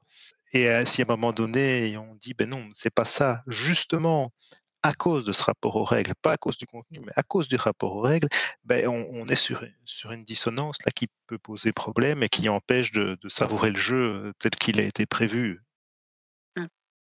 Ouais, mais il y a des jeux qui sont prévus avec justement des règles form... des règles moins formelles, tu vois? Oui, il y a des jeux qui sont prévus pour un autre rapport aux règles, tout à fait. Oui, voilà. Mais Qui sont effectivement, je suis prévus pour être bidouillés au vol. euh, Pas forcément bidouillé, juste les règles, elles sont Elles sont plus élastiques, peut-être.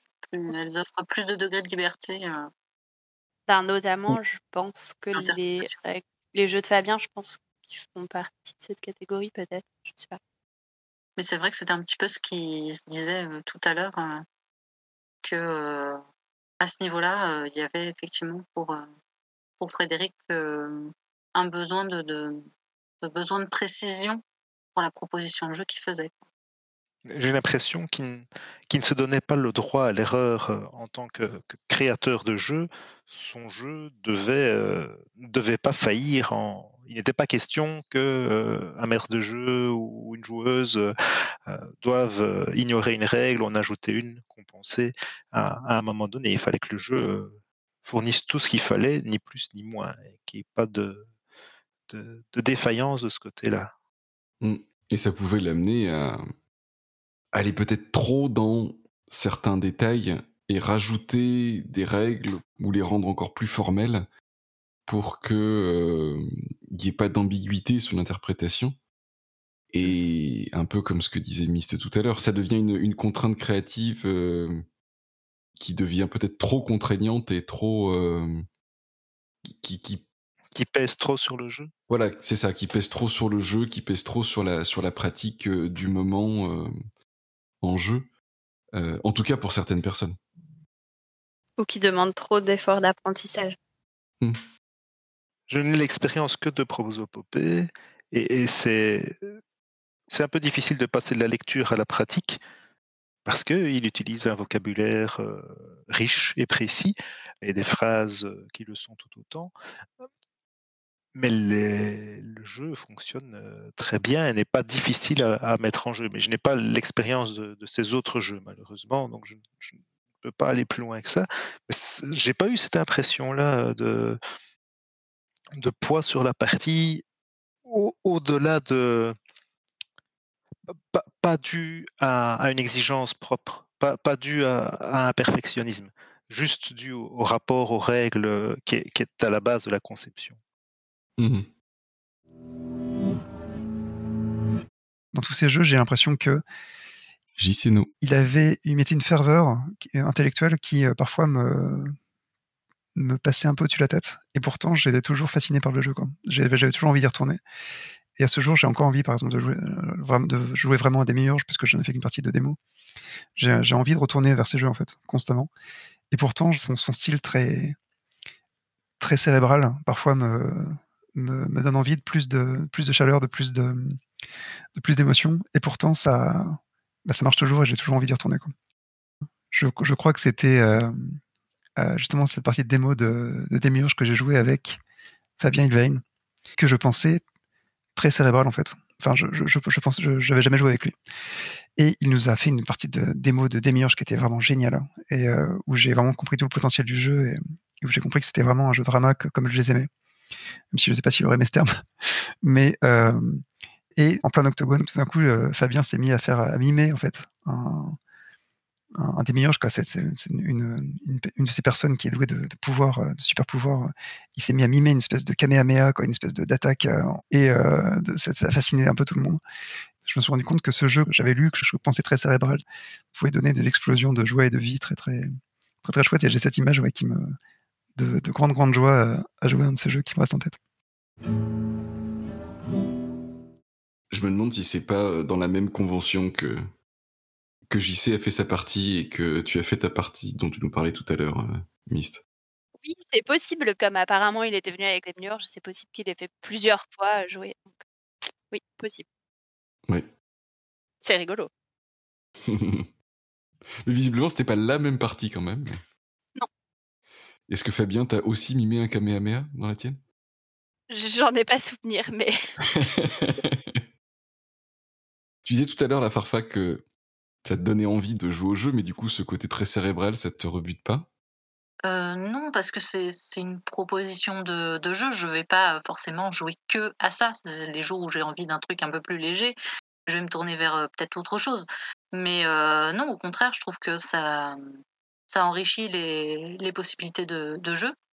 Alors, les, explications sur le fait que c'était des, jeux assez cérébraux avec des, règles assez formelles et tout, bah, moi, ça me, ça me rappelle un peu ce qui se disait au, au début de l'émission sur euh, les ateliers imaginaires où euh, bah, il y, en a qui n'osaient pas forcément parler parce que c'était un peu impressionnant et tout. J'ai l'impression que, du coup, oui, ça, ça correspond un peu à, à ce qu'on en a dit déjà, quoi, du coup.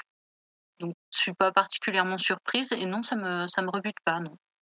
Après, bon, bah, faut voir euh, comment c'est joué, mais euh, non, non, j'ai toujours envie d'essayer. Moi, j'interprète cela comme un, style d'écriture et de communication assez intellectuel, mais ça ne produit pas des parties cérébrales ou exagérément cérébrales. On peut, vraiment s'amuser et, lâcher prise. euh, C'est pas, c'est pas des jeux où il faut avoir un, doctorat ou plusieurs doctorats pour, pour, pour s'amuser, pas du tout.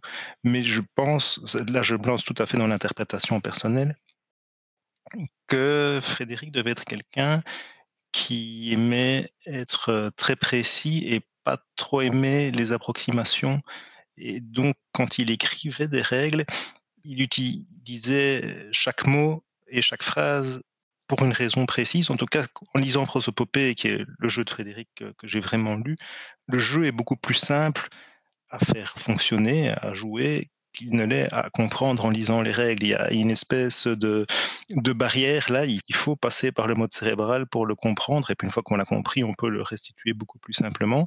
Et je pense que c'est parce qu'il a une idée extrêmement précise de ce qu'il veut transmettre, et il veut transmettre précisément ça, et pas quelque chose qui est même un tout petit peu à côté. C'est tout à fait une interprétation euh, personnelle, mais c'est un peu comme ça que je le ressentais dans les discussions, euh, dans les ateliers imaginaires, où euh, il voulait exprimer des choses euh, vraiment précisément cette chose-là, pas autre chose.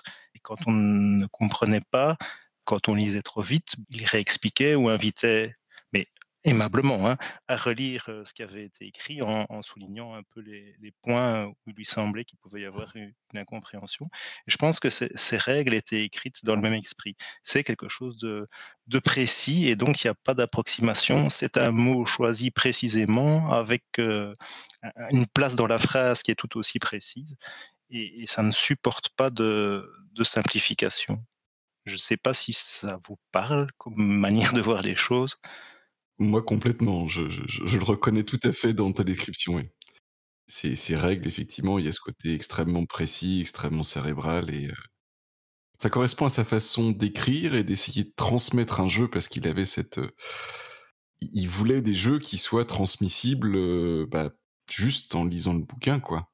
Et pas en essayant d'importer d'autres choses, de d'autres types de pratiques, euh, etc., etc. Donc forcément, il, il essayait d'être le plus précis possible dans ses jeux pour atteindre cette espèce d'idéal, oui, de de jeux euh, qui se suffisent à eux-mêmes. Mais euh, du coup, oui, l'idéal, ça peut être un peu froid, quoi, des fois. Mais je propose qu'on parle de son style plus personnel en partie, et pas dans son écriture de jeu, parce que ça permet peut-être plus de, de comprendre euh, qui il était. Pour moi, c'était vraiment quelqu'un d'extrêmement drôle, euh, Christophe Guillaume Buckley. très joyeux, malgré euh, les épisodes assez difficiles avec sa maladie au fil des années. Vraiment quelqu'un de beaucoup de légèreté, en fait, quand même. Cas, il en était vraiment capable. J'ai beaucoup de souvenirs de lui en train de, de rire, enfin, de, on rit ensemble. Oui, il était toujours prêt à, à faire une blague. Enfin, c'était Bah, je pense que c'est dans le jeu qu'on voyait son côté euh, humain dont je parlais tout à l'heure. Fabien Ilvine. C'est-à-dire que Fred, il était tout à fait capable d'être très à l'écoute. Enfin, il était très à l'écoute en fait. Il était très à l'écoute de euh, ce que les, les autres vivaient. Il était Vraiment, hein, je répète, euh, Fred était capable de prendre en charge la vulnérabilité des autres. C'est-à-dire que à la fois ces jeux parlaient de thèmes qui pouvaient être euh, très durs, et quand il jouait, eh ben, il faisait bien sentir que tu pouvais y aller et qu'on était en confiance. Ce qui explique, je pense aussi, le fait qu'il y a beaucoup de gens qui euh, appréciaient de jouer, même ne serait-ce qu'une seule fois avec lui. Parce que je me souviens qu'il il était, il écoutait bien euh, ce qui, se passait, il recevait ce que les autres racontaient avec beaucoup de d'empathie, quoi. Je n'aime pas du tout jouer en ligne de manière générale. Touni Euh, Je retrouve pas du tout les sensations et ce que je recherche dans une partie de jeu de rôle euh, en face à face. Donc Frédéric était l'une des personnes pour lesquelles je faisais des exceptions, puisque euh, alors déjà parce que j'aimais bien tester ces jeux, je trouvais ça hyper intéressant. Ensuite parce qu'il mettait en confiance, ça faut reconnaître, il était très très bon pour ça. Je dirais Mathieu B. que Fred était le maître des silences.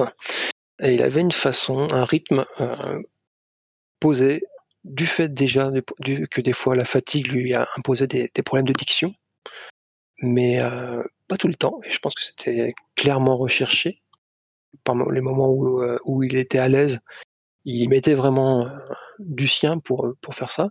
Et il y avait vraiment une, une façon de se poser et d'aller lentement et d'y aller par petites touches et de laisser des suspensions. C'est-à-dire que pour lui, euh, le moment de réflexion qu'il prenait avant de se lancer, et le moment, le silence qu'il avait après ce qu'il ce qu'il avait de, de de son, esprit pour le, lancer dans le jeu, euh, ça faisait encore très clairement partie encore du plaisir qu'il avait de, jouer.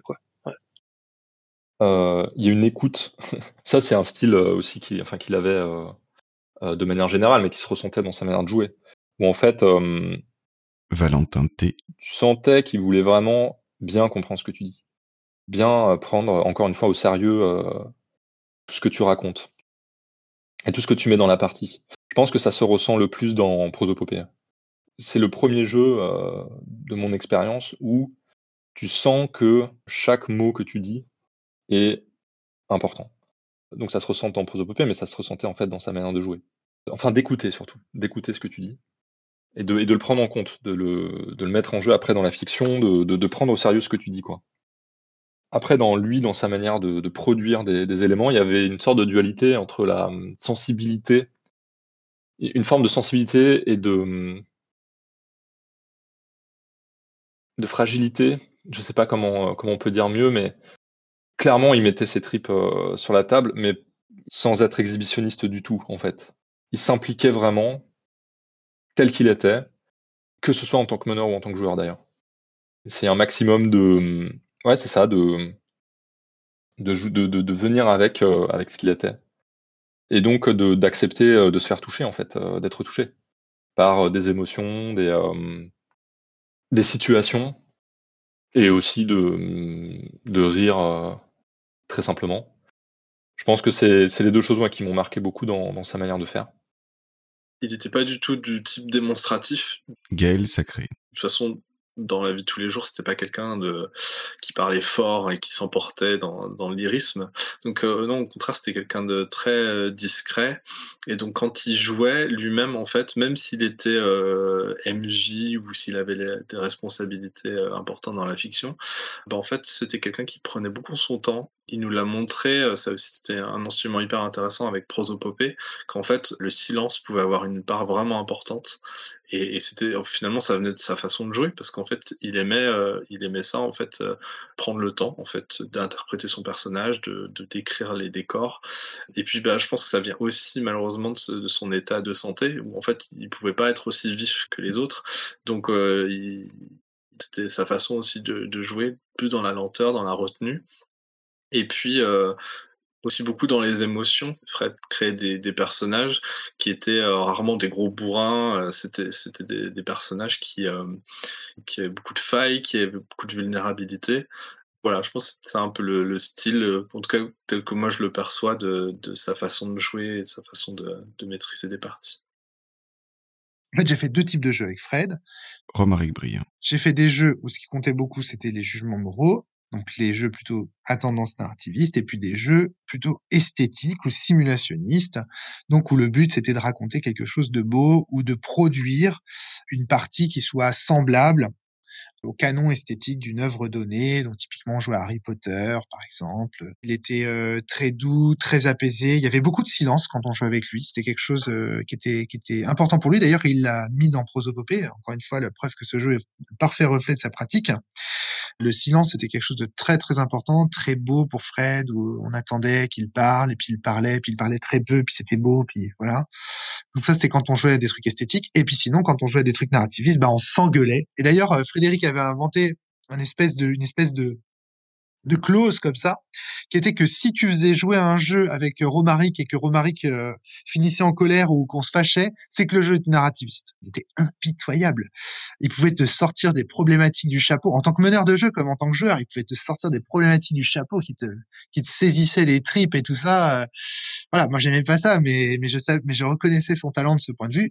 Un grand soin apporté euh, à des PNJ euh, JCNO. toujours humains, même dans leur monstruosité ou dans leur, euh, dans leur antagonisme. euh, Donc un souci euh, qu'il avait aussi à, mis dans Demiurge, c'est vraiment un style de jeu qui me plaît beaucoup, où, le, où chaque PNJ a sa motivation et est animé par sa, sa propre agentivité, et où tout est en nuances de gris et, et tout, est, tout est humain. Donc euh, je me souviens que j'avais beaucoup, beaucoup apprécié son style de maîtrise. ouais. Il essayait toujours de faire en sorte que euh, la personne à qui il parle comprend bien les enjeux de la situation et est en mesure de faire les choix les plus informés possibles. Alors s'il y a des secrets dans l'univers, les secrets sont toujours respectés, mais que les joueurs ne puissent pas faire des choix et ensuite se dire ah mais si j'avais su ça, euh, si j'avais compris ça, je j'aurais pas fait ça.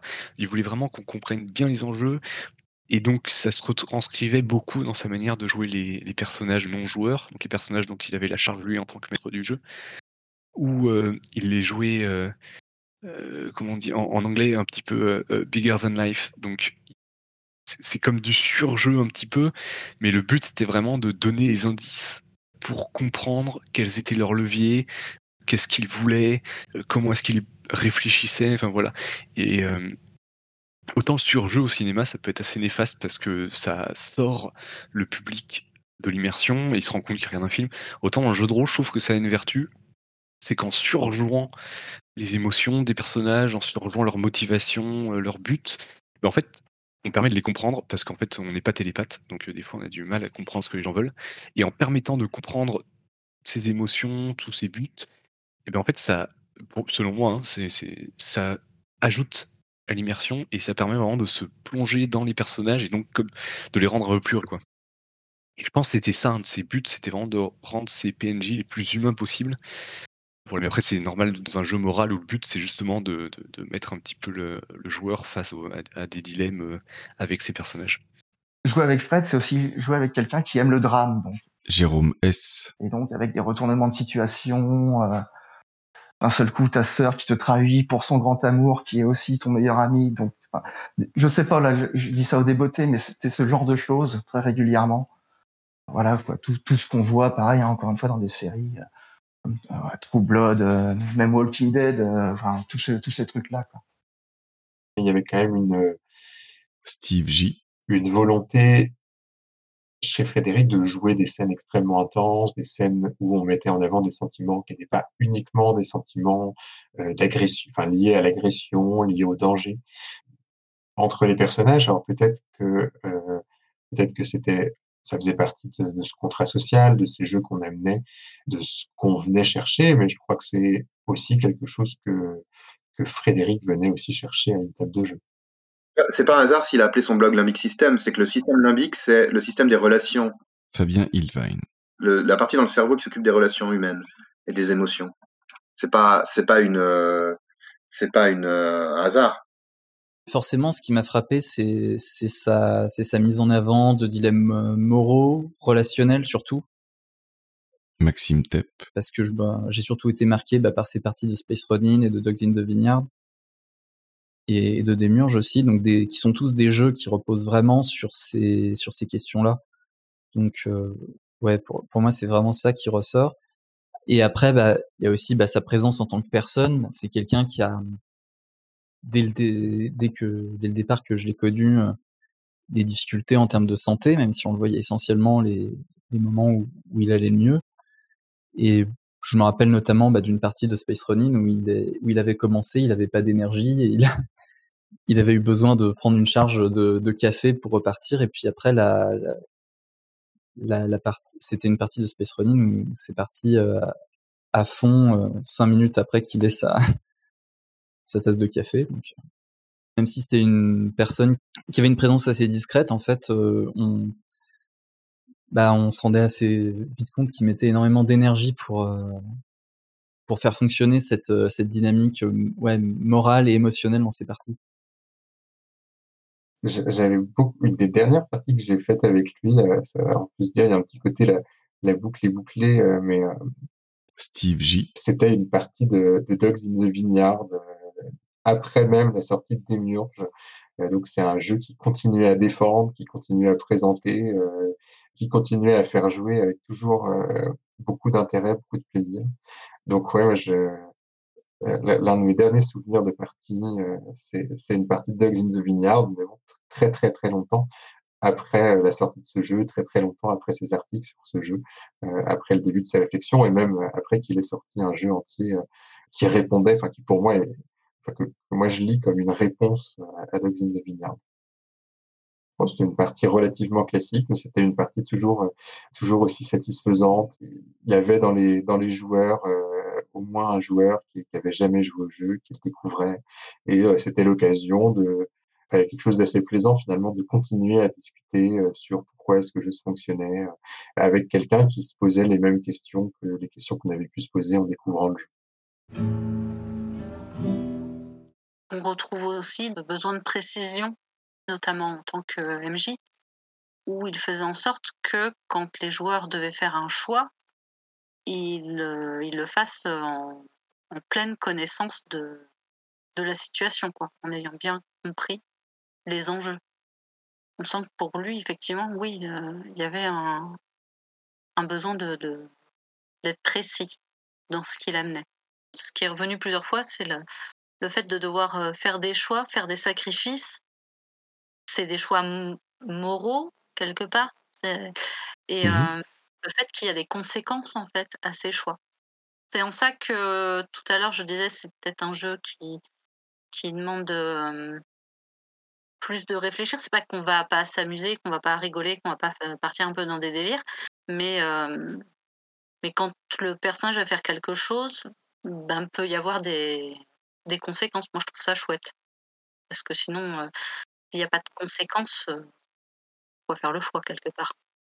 Oui, c'est vraiment ça. C'est ce que c'est ce que disait euh, euh, Fabien tout à l'heure dans sa, sa découverte de de, bah, de Dogs à ce moment-là, mais euh, qui était bah non, c'est un PJ, je vais pas lui rentrer dedans. Si si, vas-y. tu as des choix devant toi, explore.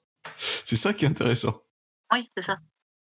Quand j'écoute ces interventions, c'est c'est marquant, je trouve, à quel point manifestement Frédéric était une très belle personne et a, a vraiment euh, impressionné euh, les personnes avec qui il jouait sur sa capacité à, à amener ces problématiques sans que ça ait choqué personne, à les amener de manière euh, manifestement riche et, et dans, dans l'écoute de ce que les autres voulaient aussi. Je trouve que ça ressort vraiment de, de toutes ces interventions.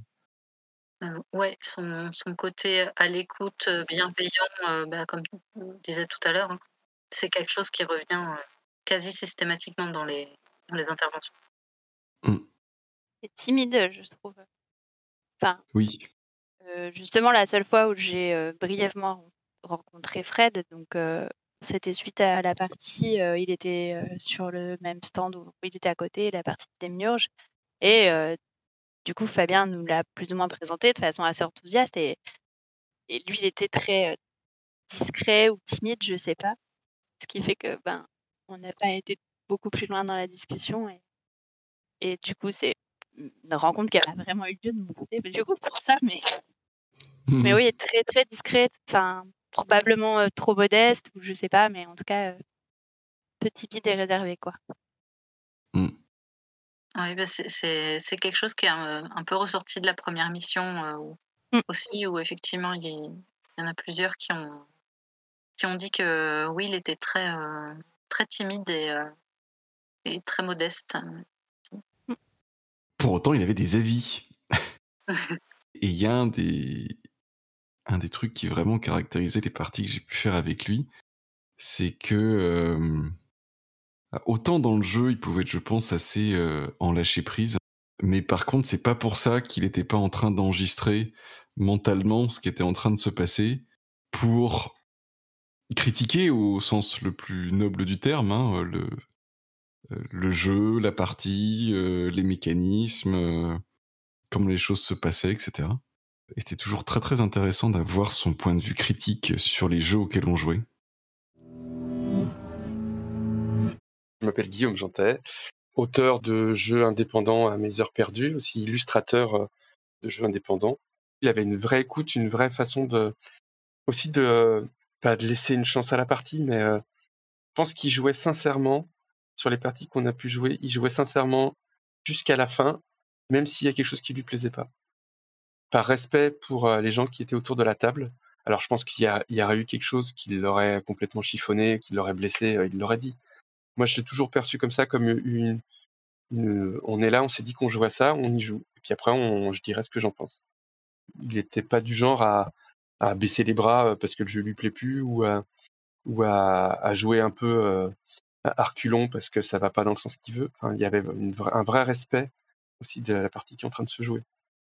Bah, toujours avec, euh, même quand il n'avait pas aimé. Mathieu B. Et souvent, il, il, aimait pas, hein, parce que parce qu'on avait vraiment cette façon, différentes façons de s'amuser. Je sais pas, si, sais pas si ça, peut vraiment être compris si on n'a pas fait du jeu de rôle. Euh, pourquoi il y a différentes façons de s'amuser au jeu de rôle. Mais bon, bref, partez du principe qu'il y a différentes façons de s'amuser au jeu de rôle. Et qu'il y, en a, il beaucoup de différentes façons de s'amuser au jeu de rôle. Donc toujours avec beaucoup de bienveillance, parce que bah, déjà il y avait beaucoup de respect pour les gens qui prenaient le temps d'organiser quelque chose et tout. Et voilà. C'était toujours très euh, bah, fidèle à, ce qu'il est, hein. c'est-à-dire euh, Frédéric, quand il te fait une critique sur un jeu, c'est très structuré et tout dans sa tête. Il a pris des notes pendant la partie, très important les notes de Frédéric. Il a un petit calepin en général où il note des choses pour analyser sa partie, puis à la fin il te fait un résumé en disant bah voilà, euh, voilà ce que j'ai aimé, ce que j'ai pas aimé et, pourquoi quoi. Un bon joueur, c'est pas un joueur qui joue bien la comédie ou qui fait bien du théâtre. Romaric Briand. Un bon joueur, c'est un joueur qui prend un contrat social, qui l'accepte et qui joue le jeu qu'on lui demande et qu'on lui propose, qui le joue jusqu'au bout et qui à la fin va dire ok, j'ai bien aimé l'expérience, j'ai pas aimé l'expérience. Pour autant, le jeu, il est bon ou il est pas bon. D'ailleurs, parfois, on n'aime pas une expérience, mais on reconnaît que le jeu est bon. Parfois, au contraire, on aime l'expérience, mais on reconnaît que le jeu, bah, il y a quand même des, et c'est quand même pas terrible, quoi.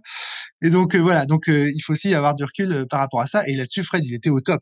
Il savait très, très bien distinguer ce qui était de l'ordre de l'expérience, ce qui était de l'ordre des mécaniques du jeu, etc. J'ai beaucoup d'exemples. Il y avait quand même beaucoup, il y avait, je crois, quand même une variété au jeu.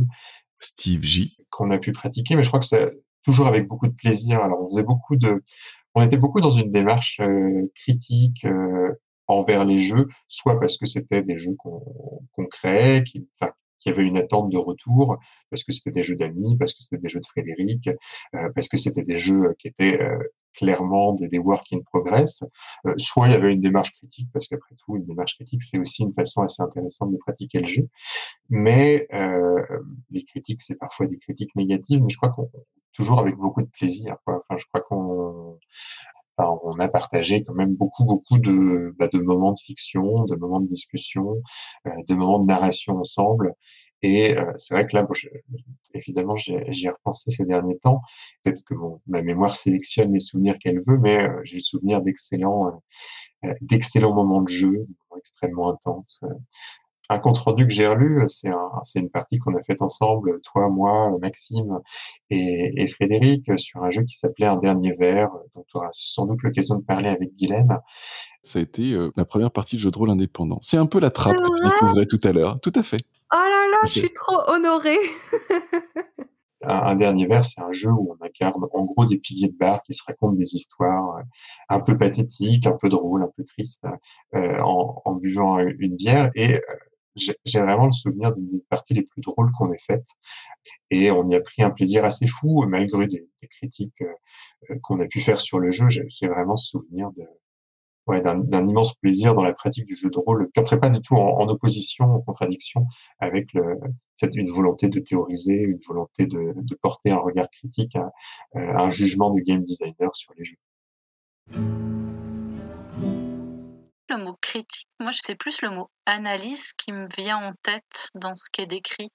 Mmh C'est-à-dire que euh, bah, il prenait des notes et puis après, bah voilà, il, il analysait la, la partie, le jeu, ce qui pour euh, je, je, sais pas, j'ai un, sentiment de, de une envie de, de s'améliorer ou de, de voir comment euh, euh, oui d'avoir un alors effectivement là on peut dire un sens critique ou un, un regard critique sur euh, sur ce qui s'est passé à la table mais euh, plus euh, Mm. je sais pas ça- Ouais, non, c'est très juste ce que tu dis. J'ai dit critique, mais euh, peut-être que j'anticipe un peu. euh. Il y avait eu le, le compte rendu de cette partie d'un dernier verre où Frédéric avait réagi. euh, Guylaine. J'en avais été euh, très, euh, bah, très contente. Et puis un petit peu, voilà, alors, on, reboucle hein, sur toutes les discussions qu'on a déjà pu avoir sur la légitimité, mais j'étais un peu un bébé dans la cour des grands à ce moment-là. Et du coup, c'est un peu le, le grand qui se retourne vers toi et qui te dit Ouais, c'était bien ton jeu, on a fait une bonne partie. C'était important. Je m'appelle Nicolas, je- on m'appelle Ours, au Shizumaru, sur le net. C'était en 2015, j'habitais en Australie, ça se passait pas bien pour moi. Et du coup, il fallait vraiment que je me change les idées, que je fasse un peu autre chose.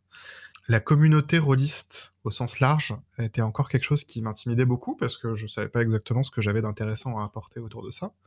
J'avais vraiment juste une activité qui était euh, propre à, à mes environnements directs, ce que je voyais en convention, ce que je voyais en club, mais guère plus. Et du coup, je me suis, je me suis jeté à l'eau en 2015. Quand Game Chef a été annoncé, j'ai décidé d'y participer. Le Game Chef, c'est une compétition qui était organisée, quelque temps de ça, une fois par an, sur Internet, dans le monde entier, en différentes langues. Et le principe du Game Chef était de poser chaque année un thème et de proposer quatre ingrédients. Les quatre ingrédients étaient des mots qui généralement n'avaient rien à voir les uns avec les autres et qui très souvent n'avaient rien à voir avec le jeu de rôle. Et la contrainte était d'écrire en neuf jours, donc un week-end plus toute la semaine suivante, un jeu de rôle ou un jeu en général. Ça pouvait très bien être un jeu de cartes, un jeu de plateau, euh, toute, toute forme de jeu. Un jeu qui corresponde au thème, c'était euh, obligatoire, et qui inclut au moins deux des quatre ingrédients. Et ensuite, l'organisation du Game Chef va redistribuer ces jeux pour que chacun ait quatre ou cinq jeux à relire et sur lesquels faire des retours. Et j'ai décidé d'y participer. Le thème cette année-là était un public différent. Et il s'agissait d'écrire donc quelque chose pour un public différent de ceux qu'on a l'habitude d'écrire, ce qui déjà était un peu étrange pour moi qui n'avais pas l'habitude d'écrire, mais aussi éventuellement, pourquoi pas jouer avec l'idée d'avoir un public autour du jeu ou tout ce genre de choses. Je me suis assez vite dit que justement c'était une très bonne occasion d'aller creuser vers justement tout ce dont on me parlait autour de prosopopée, autour de l'idée de créer de l'histoire ensemble en partageant euh, la narration, euh, en partageant l'autorité sur, euh, sur le jeu, en se centrant pas spécialement sur la bagarre. Et du coup, j'ai écrit un jeu à cette occasion qui s'appelle La Nuit des Dieux, qui est un jeu complètement étrange. Je me suis complètement permis de partir dans les marges de mes habitudes, puisque c'était un peu le sujet aussi. Et en gros, c'est un, un jeu qui se joue euh, la nuit en balade en ville. Et on se met à improviser des choses par rapport à ce qu'on qu'on voit autour de nous et tout ça. Il y avait clairement effectivement cette idée d'avoir des personnages dont on raconte des, des tranches de vie et des moments d'intensité émotionnelle, des moments de, des moments de poésie aussi autour d'un autour crépuscule, autour de quelque chose qui, qui s'achève. J'ai participé avec ça. Et la première personne qui m'a répondu, l'une des, cinq personnes à qui mon jeu a été affecté, euh, c'est Frédéric Sintès qui du coup m'a répondu euh, c'est euh, c'est marrant parce que du coup ton jeu il me fait un peu penser à un jeu que j'ai écrit qui s'appelle Prosopopée. Et, oui oui d'accord je m'attendais pas forcément à avoir cette interaction. Et justement moi qui arrivais là dans les milieux de jeux de, rôle très intimidé à l'idée de croiser des grands noms quelque part avoir comme première interaction littéralement le type qui a écrit le jeu dont mon jeu s'inspire qui reconnaît l'inspiration. Oh D'accord. Et le truc, c'est que Frédéric a abordé ça de manière très naturelle. Et son retour était super positif, super euh, engageant. Il m'a effectivement pointé du doigt les trucs qui étaient euh, qui étaient riches, qui étaient chouettes, euh, éventuellement quelques quelques possibles axes d'amélioration ou de changement si je voulais retravailler mon jeu et tout ça. Et c'était super intéressant de voir que pour- la première fois en fait avoir cette interaction de quelqu'un dont je connais le nom et dont j'ai une certaine admiration pour le nom d'instinct puisque correspondait à ce moment-là à un certain fantasme dans, dans ma tête de de ce jeu de rôle indépendant qui réfléchit, qui va au-delà de, de ce qui est euh, évident et tout ça, qui se retrouve à avoir vraiment une discussion très simple, très, très cordiale et très compréhensible, à jamais vraiment du coup me prendre de haut en quoi que ce soit. C'était euh, très naturel et très positif. Du coup, effectivement, voilà, j'ai eu cette, euh, cette interaction avec Frédéric qui, pour moi, a un peu sonné le début de quelque chose de beaucoup plus grand dans la mesure où le Game Chef s'est très bien passé et je retire de ces, de ces bons sentiments autour du Game Chef, une bonne part venait de ces interactions avec Frédéric qui étaient très positives. Et c'est cette inclusion dans le, dans le Game Chef, ce sentiment d'appartenance dans une communauté et ce sentiment d'accueil dans une communauté qui, à son tour, a fait que je me suis davantage engagé dans la communauté, davantage inclus dans la communauté. Le tout premier retour, c'était, il était limite laconique. Guillaume Jantet. D'habitude, j'aime pas les jeux où on est en mode auteur, mais Sandbucket, j'ai adoré. Été juste ça, le premier retour. Et puis du coup, bah, on a, on, on a un peu creusé, sans forcément rentrer dans le détail, parce que Fred, il était aussi d'une très grande humilité, et du coup, il était pas là pour te refaire ton jeu ou t'analyser ton jeu. Été un retour hyper bienveillant, euh, hyper euh, sincère et euh, hyper respectueux du travail que j'avais fait. Donc c'est euh, c'est aussi vachement appréciable de la part d'un auteur qui arrive à, à te faire un retour pas sur le jeu qu'il aurait pu écrire s'il avait eu la même idée que toi, mais sur vraiment qu'est-ce qu'il a apprécié dans, la, dans le fait de jouer à ton jeu. Du coup, ça permettait de, de réfléchir au game design, c'est-à-dire que de son côté, lui, il pouvait défendre son point de vue, RL. et ça permettait de réfléchir quand même, sans forcément te l'imposer. quoi. C'était Guillaume Jantet. une des rares personnes euh, qui, qui me faisait des retours. Et puis, de fil en aiguille, peut-être que certains de mes jeux ont été un petit peu plus connus. J'ai commencé à avoir des gens qui me demandent leur avis sur leur jeu. Et euh, ce dont, euh, évidemment, je ne m'attendais pas.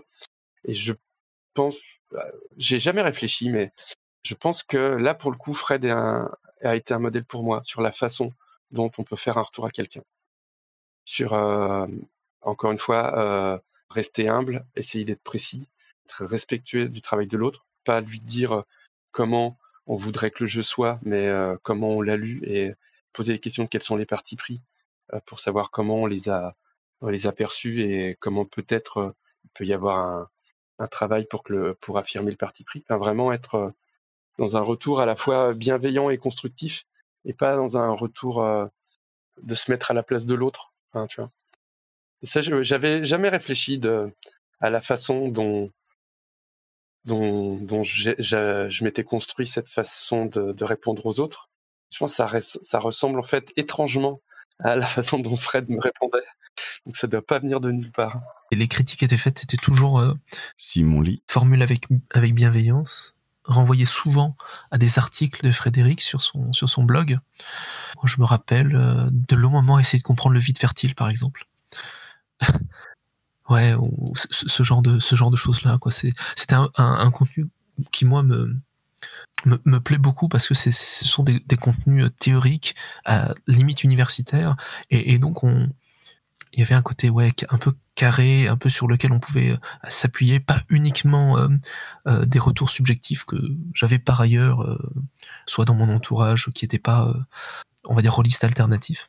Mais là, c'était toujours des, retours analytiques, quoi. Et c'est très très plaisant de, sentir que, bah voilà, ça, non seulement ça intéresse, mais en plus il y a des gens qui ont réfléchi et réfléchi beaucoup plus que toi en fait sur sur ce que tu as fait et, et toutes les implications des choix que tu as fait pour ton jeu.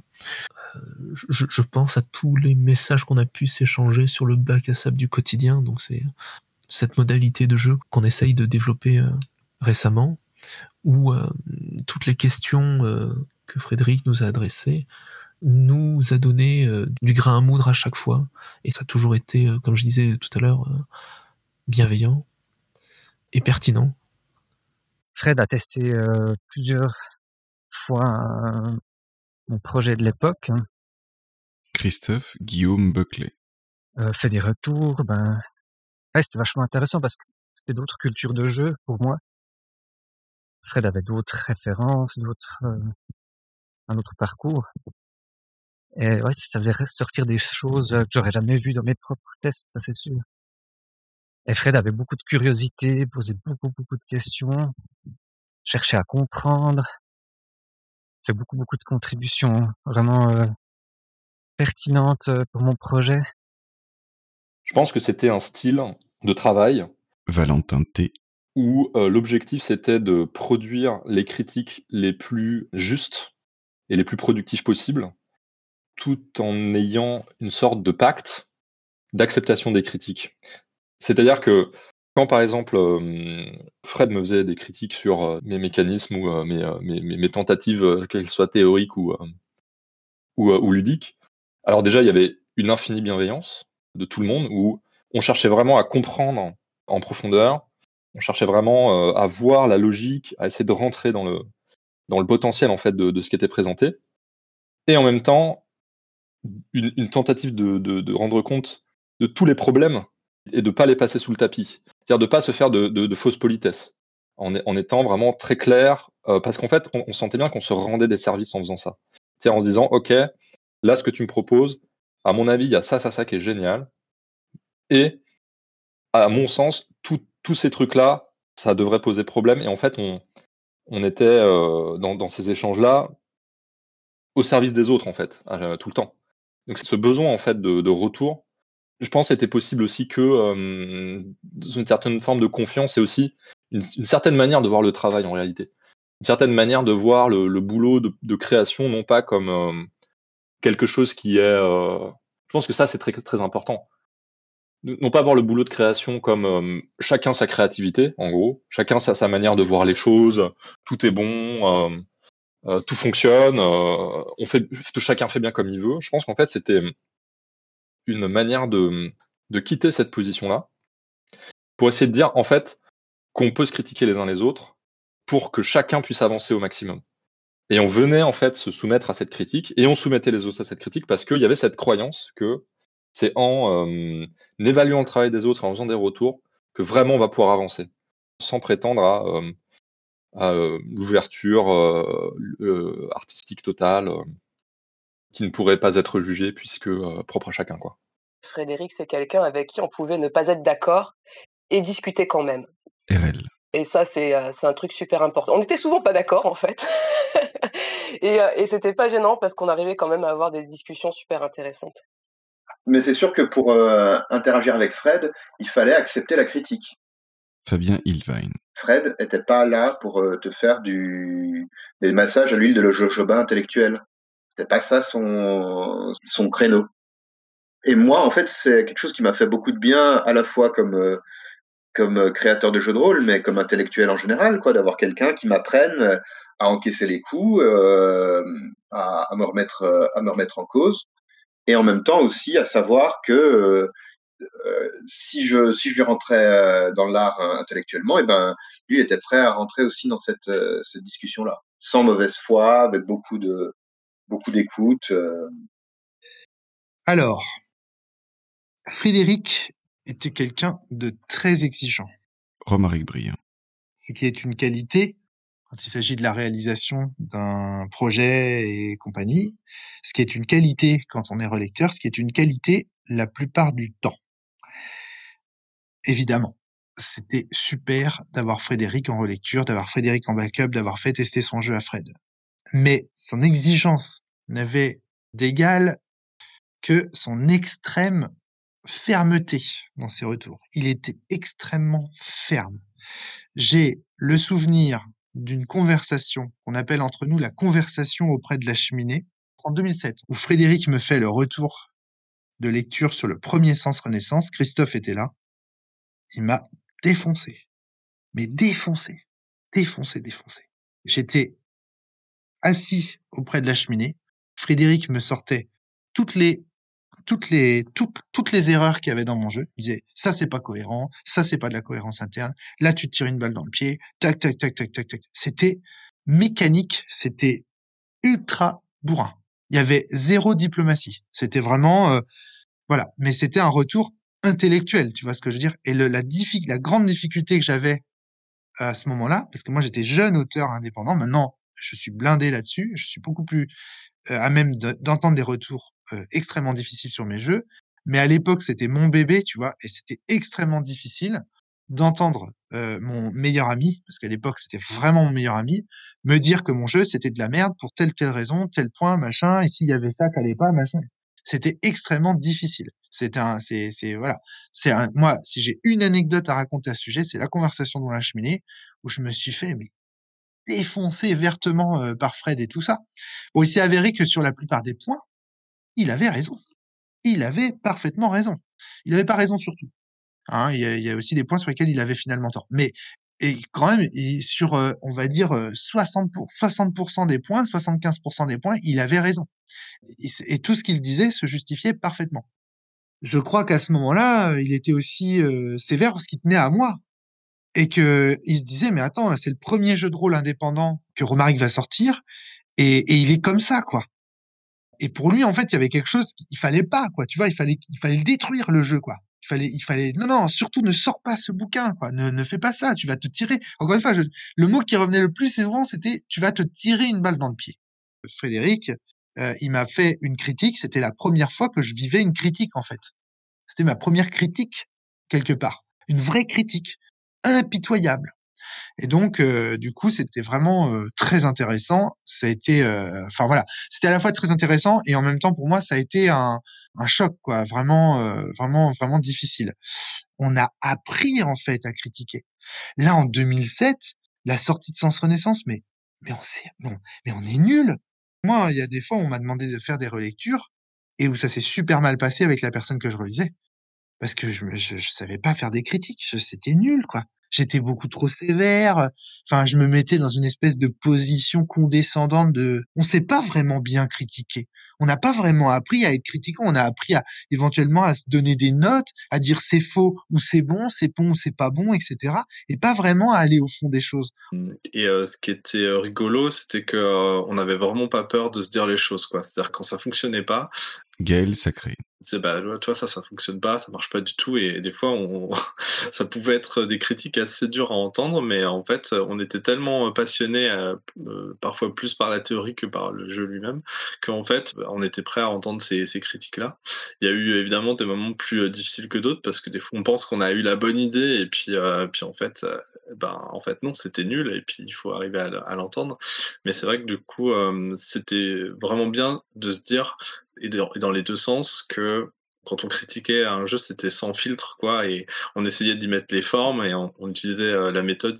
Il, m'a enseigné cette méthode du sandwich, c'est-à-dire de commencer par un truc positif, ensuite dire un truc ou plusieurs trucs négatifs, puis finir par un truc positif. Donc il y avait quand même des façons de, de faire pour pas que ça soit. Mais, mais voilà, on n'avait pas peur en tout cas de se dire les choses et, euh, et c'était euh, du coup hyper constructif. Ça, c'est quelque chose qu'il effectivement il a appris après. Romaric Briand. Évidemment que Frédéric, il a appris à faire des, des critiques beaucoup plus constructives. Je me souviens très très bien que qu'on en a parlé ensemble de la façon dont on devait organiser des retours de relecture et tout ça parce que justement suite à des relectures qui s'étaient mal passées.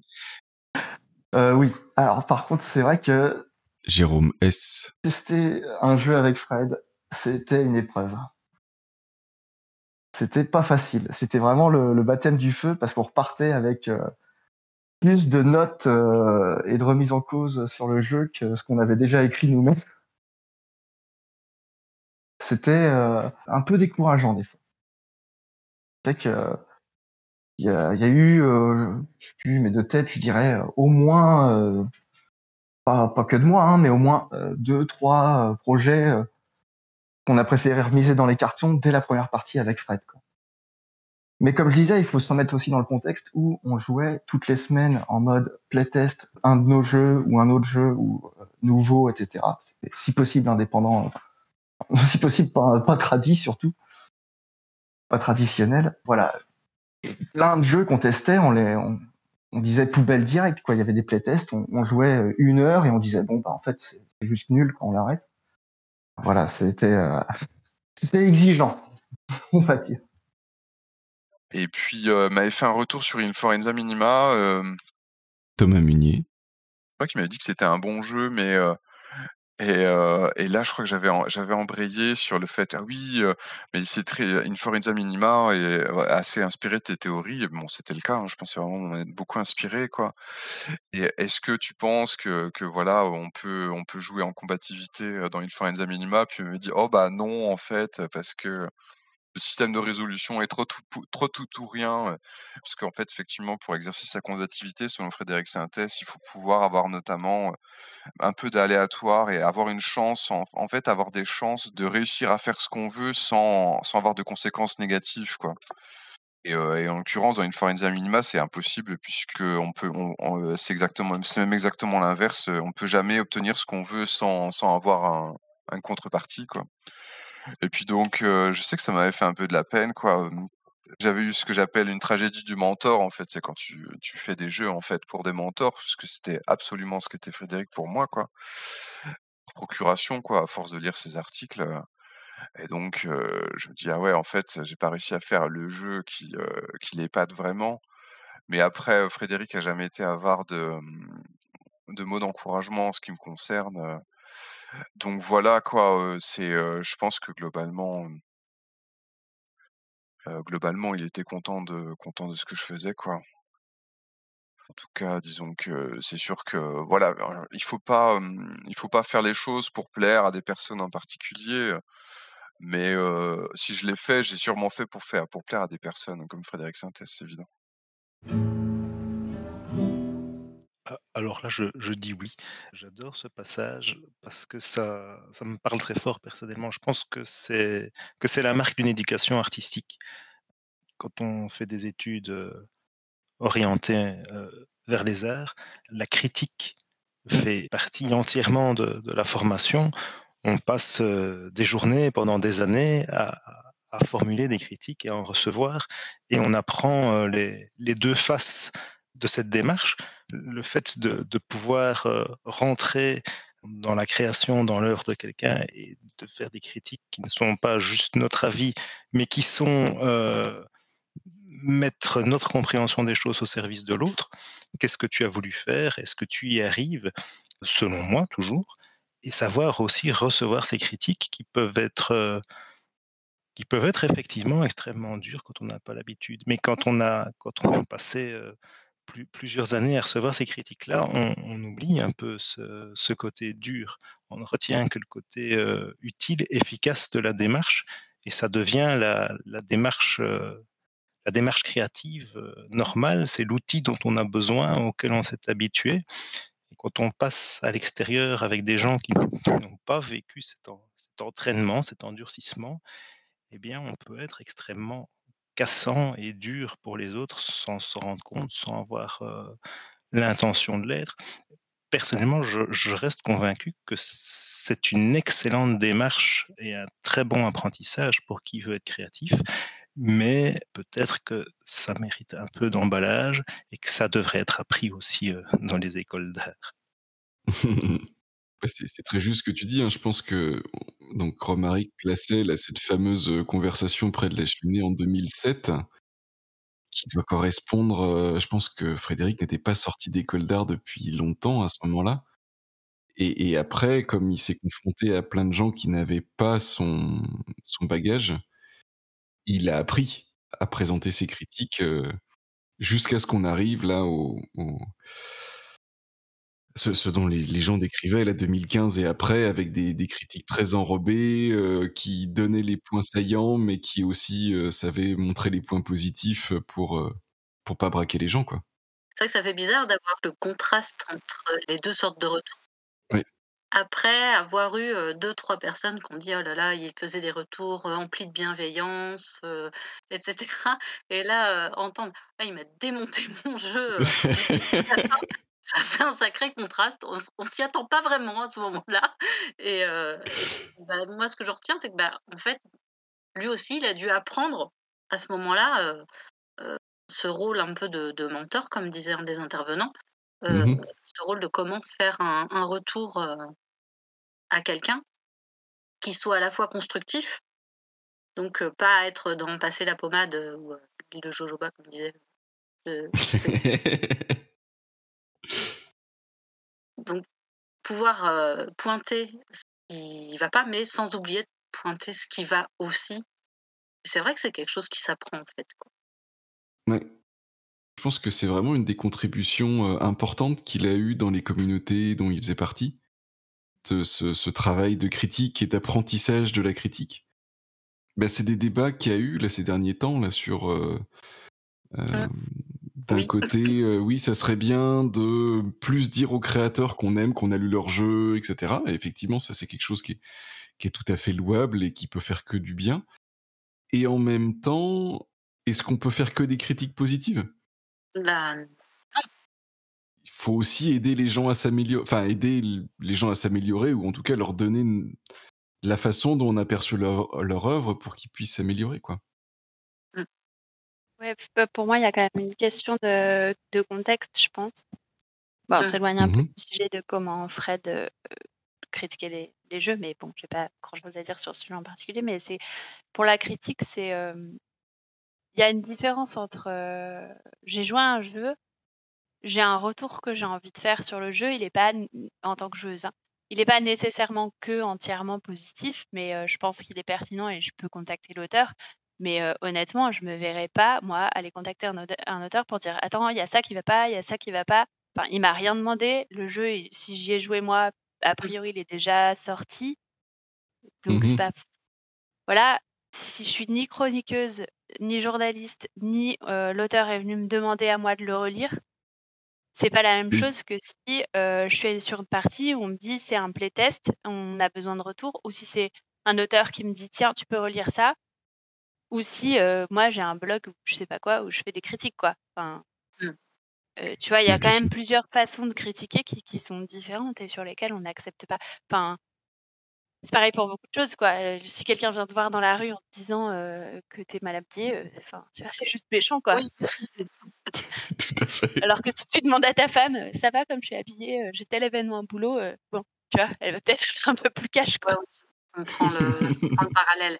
Et c'est vrai que là, dans, dans les interventions qu'on a entendues, bah, euh, très clairement, c'était des critiques qui lui avaient été euh, demandées. Ou, euh, qui- Ouais, voilà. pas, euh, j'ai testé une partie de tel jeu. Bon, bah, tu m'as rien demandé, mais je vais te donner mon avis quand même, quoi.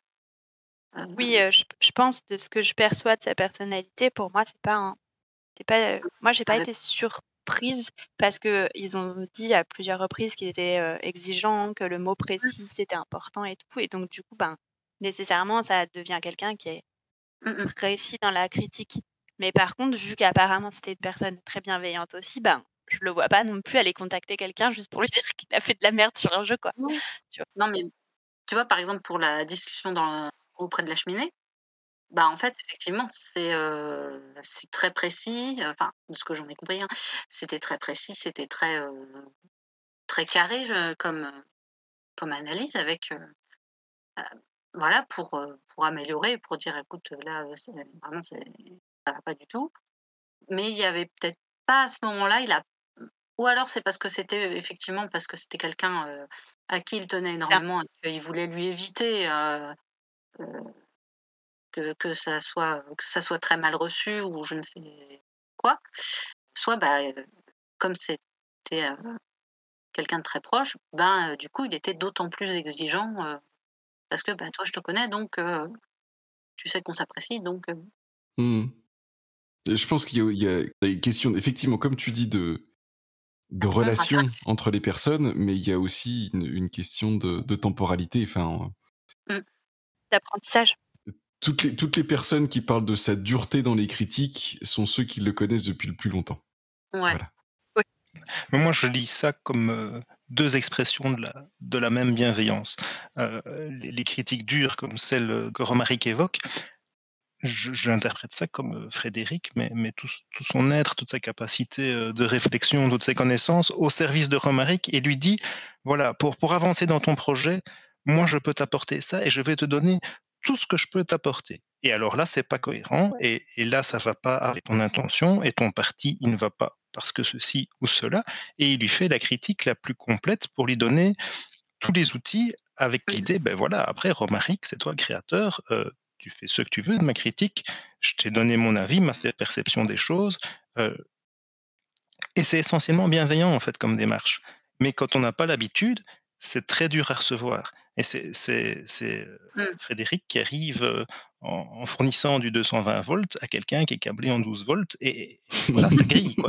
Mais, mais, et, et- et après, ben, il apprend que, ben oui, euh, la plupart des gens, ils sont pas comme moi en 220 volts, il faut leur fournir du 12 volts et on, on installe le transformateur et, et ça fonctionne. Ouais, moi, je me, je me souviens que ça m'est arrivé hein, de lui présenter euh, des, jeux que moi j'avais trouvé de mon côté, ou alors euh, peut-être euh, des, bouts de trucs que j'avais fait dans mon coin.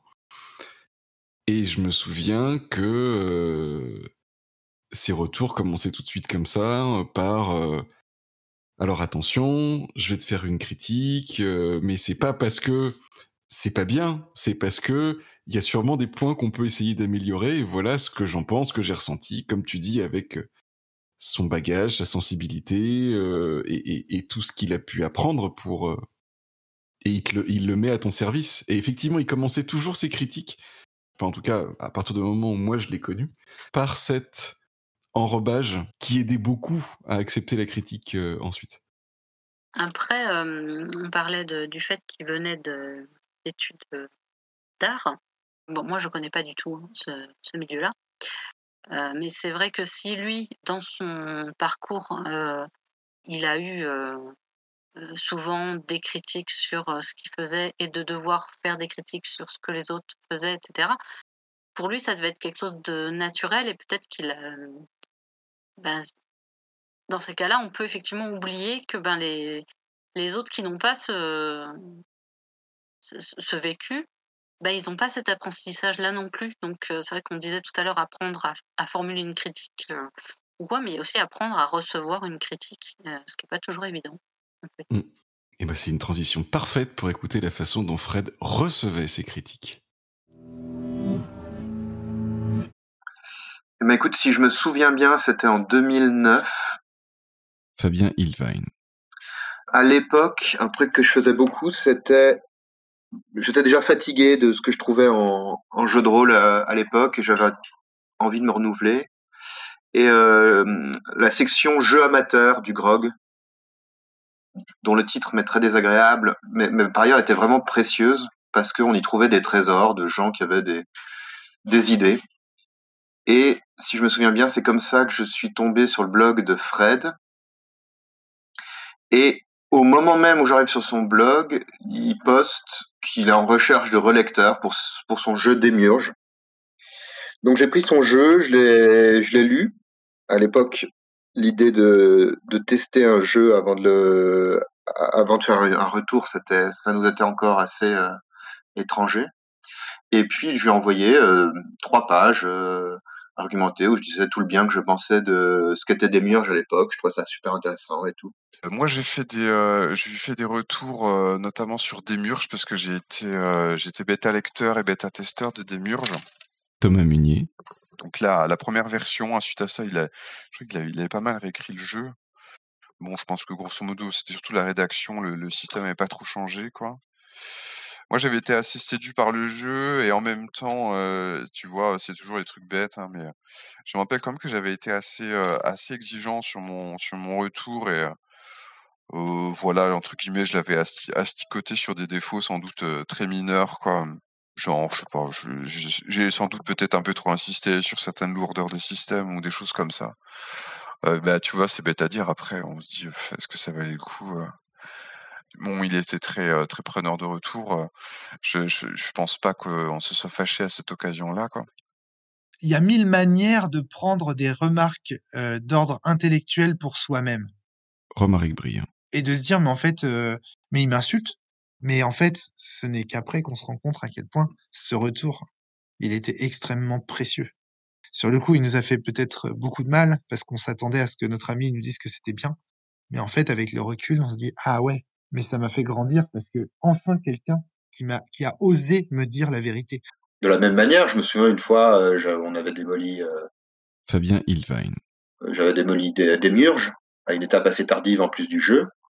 Et puis, euh, bon, sur le moment, ça fait pas plaisir, mais il s'y est remis et, et euh, il a retravaillé, euh, il a retravaillé ce qui allait pas dans le dans le jeu à, ce, à cet endroit-là.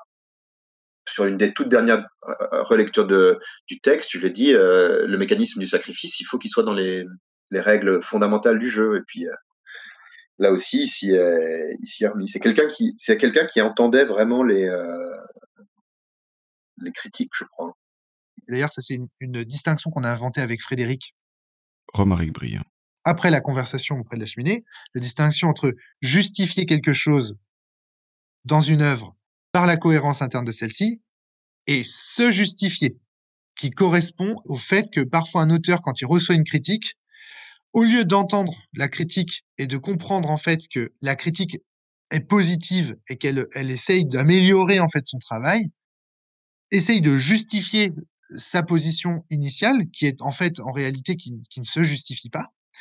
Mais donc du coup, l'auteur est obligé de se justifier, au sens de il s'excuse, tu vois, il, enfin, et même il, il est de mauvaise foi. Et euh, il était capable aussi de faire le tri dans ce qu'on lui disait, ce qui lui convenait ou ce qui lui convenait pas, RL. et sans être sec ou, euh, ou sans se braquer. Ouais, Alors, il y avait deux types de réactions chez Fred. Euh, Jérôme S. quand on peut, des fois, euh, bon, quand on fait une critique, en fait, on, on aimerait orienter le jeu dans une direction pour qu'il nous plaise. Là où Frédéric avait euh, généralement une bonne idée du propos du jeu qu'il était en train de faire. Même si ça lui est arrivé de, surprendre lui-même euh, face aux propos qui se développaient tout seul. Du coup, voilà, quand euh, la critique était un peu hors sujet selon lui, bah, il disait non, moi en tout cas, c'est pas mon propos. Moi, ce que je veux faire, c'est ça. Donc, hop, on s'en tient, on s'en tient là. Par contre, il y avait un sens de. Fred, c'était quelqu'un d'extrêmement intègre dans la vie en général, mais artistiquement aussi. Quoi. Et du coup, quand il recevait des critiques qu'il euh, pensait, enfin ouais, qui, étaient pertinentes ou qui, étaient, qui allaient dans le sens du propos et qui ouvraient une nouvelle euh, interrogation, une nouvelle fenêtre, un nouveau possible pour le jeu, vraiment, il se questionnait beaucoup. Il prenait beaucoup de notes, euh, faisait des, essais, des équilibrages. C'est pour ça qu'il y a eu autant de versions de Démiurge et même les cordes sensibles. Je sais plus combien de versions il y a, eu, mais il a jamais été euh, satisfait de- des cordes sensibles au final. Il pouvait dire quand un retour n'allait pas dans, la, dans une direction où il voulait. Maxime Tepp. Il était vraiment en fait en demande de retour sur ses jeux. Il était très perfectionniste et donc du coup, il voulait vraiment euh, avoir une mécanique euh, qui roule, qui aille dans la direction qu'il voulait, qui produise le type de fiction qu'il cherchait. Et donc du coup, il, il acceptait vraiment volontiers euh, les, les retours et remarques qu'on pouvait faire euh, sur ses jeux. On a playtesté Tony. son tout dernier jeu, euh, celui sur les chimères. Enfin, son tout dernier, il n'est pas du tout publié et je crois que lui, il ne le saura jamais parce que je crois pas qu'il a été, euh, enfin, qu'il soit suffisamment avancé. Euh, et honnêtement, je trouvais qu'il accordait presque trop d'importance à mon opinion dans le sens où, je, voilà, je, je suis pas, euh, je suis pas du tout créateur de jeux. euh, je j'ai été MJ sur pas mal de jeux, mais j'ai pas non plus une expérience euh, démesurée. Et parfois, j'avais en fait, je me suis retrouvé à tempérer certaines de mes opinions parce que j'avais l'impression qu'il les... leur accordait presque trop de valeur en fait. En- après, en revoyant ces discussions sur le Discord avec euh, les autres, je me rendais compte qu'en fait, il prenait le temps de digérer, et enfin, il savait ce qu'il faisait. hein, mais euh, c'est vrai que sur le coup, ça m'avait un peu surpris qu'il accepte autant de, de, de, de- retours et qu'il remette autant en question euh, ce qu'il avait déjà fait après un seul playtest. euh, après, c'était l'une des raisons aussi pour lesquelles j'ai fait un deuxième playtest, c'était très agréable comme expérience et j'ai pas du tout eu l'impression, des fois, mais je pense que ce sera aussi mon cas aussi, mais on, demande des retours. Et ben, les retours peuvent être un petit peu blessants aussi au niveau de l'ego, et même si voilà, on a besoin d'un petit peu de temps pour les digérer, etc. Lui, il ne donnait pas l'impression d'avoir ce problème. Bah, ça correspond euh, assez bien à ce que je décrivais, je crois. C'est vraiment les, les deux faces euh, donner la critique, euh, accepter la critique, savoir comment la, prendre, comment s'en servir euh, comme tremplin, ça correspond vraiment à mon expérience euh, de la critique dans le milieu créatif académique. Eh bien super. Je propose, sans plus de transition, d'aller vers les thèmes qui étaient développés dans l'œuvre de Fred. Une distinction qui était très importante pour lui, c'est de faire la distinction entre euh, ce qui est de l'ordre de l'épopée et ce qui est de l'ordre du drame. Fabien Ilvine. Le drame, c'est ce qui explore la, la richesse des, euh, de la liberté humaine.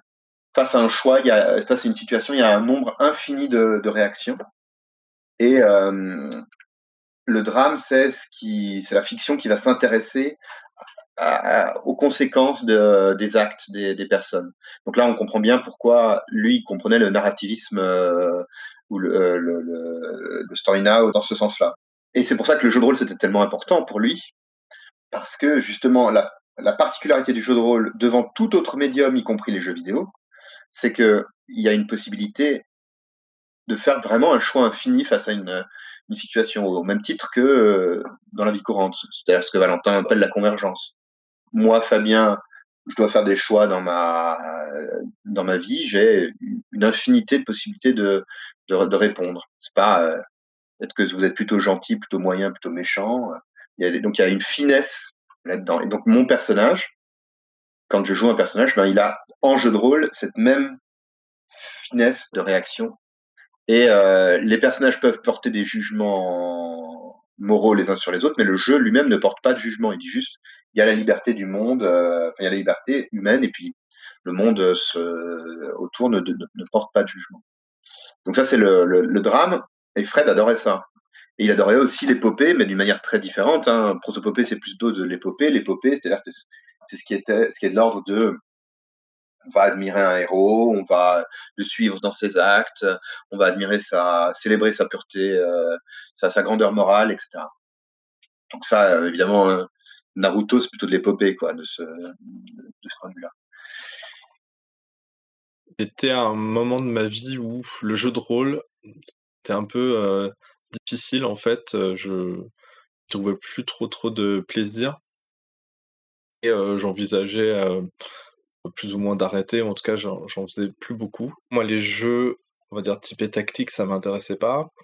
Et puis les jeux typés plus narratifs, ben globalement, je m'asseyais à la table, j'interprétais un petit peu mon personnage, mais globalement, je me laissais conter d'histoires en fait. C'est ce que j'appelais des, enfin ce que j'appelle toujours des contes interactifs que je trouvais assez plaisants, mais c'est vrai que je, je sentais qu'on pouvait faire plus que ça.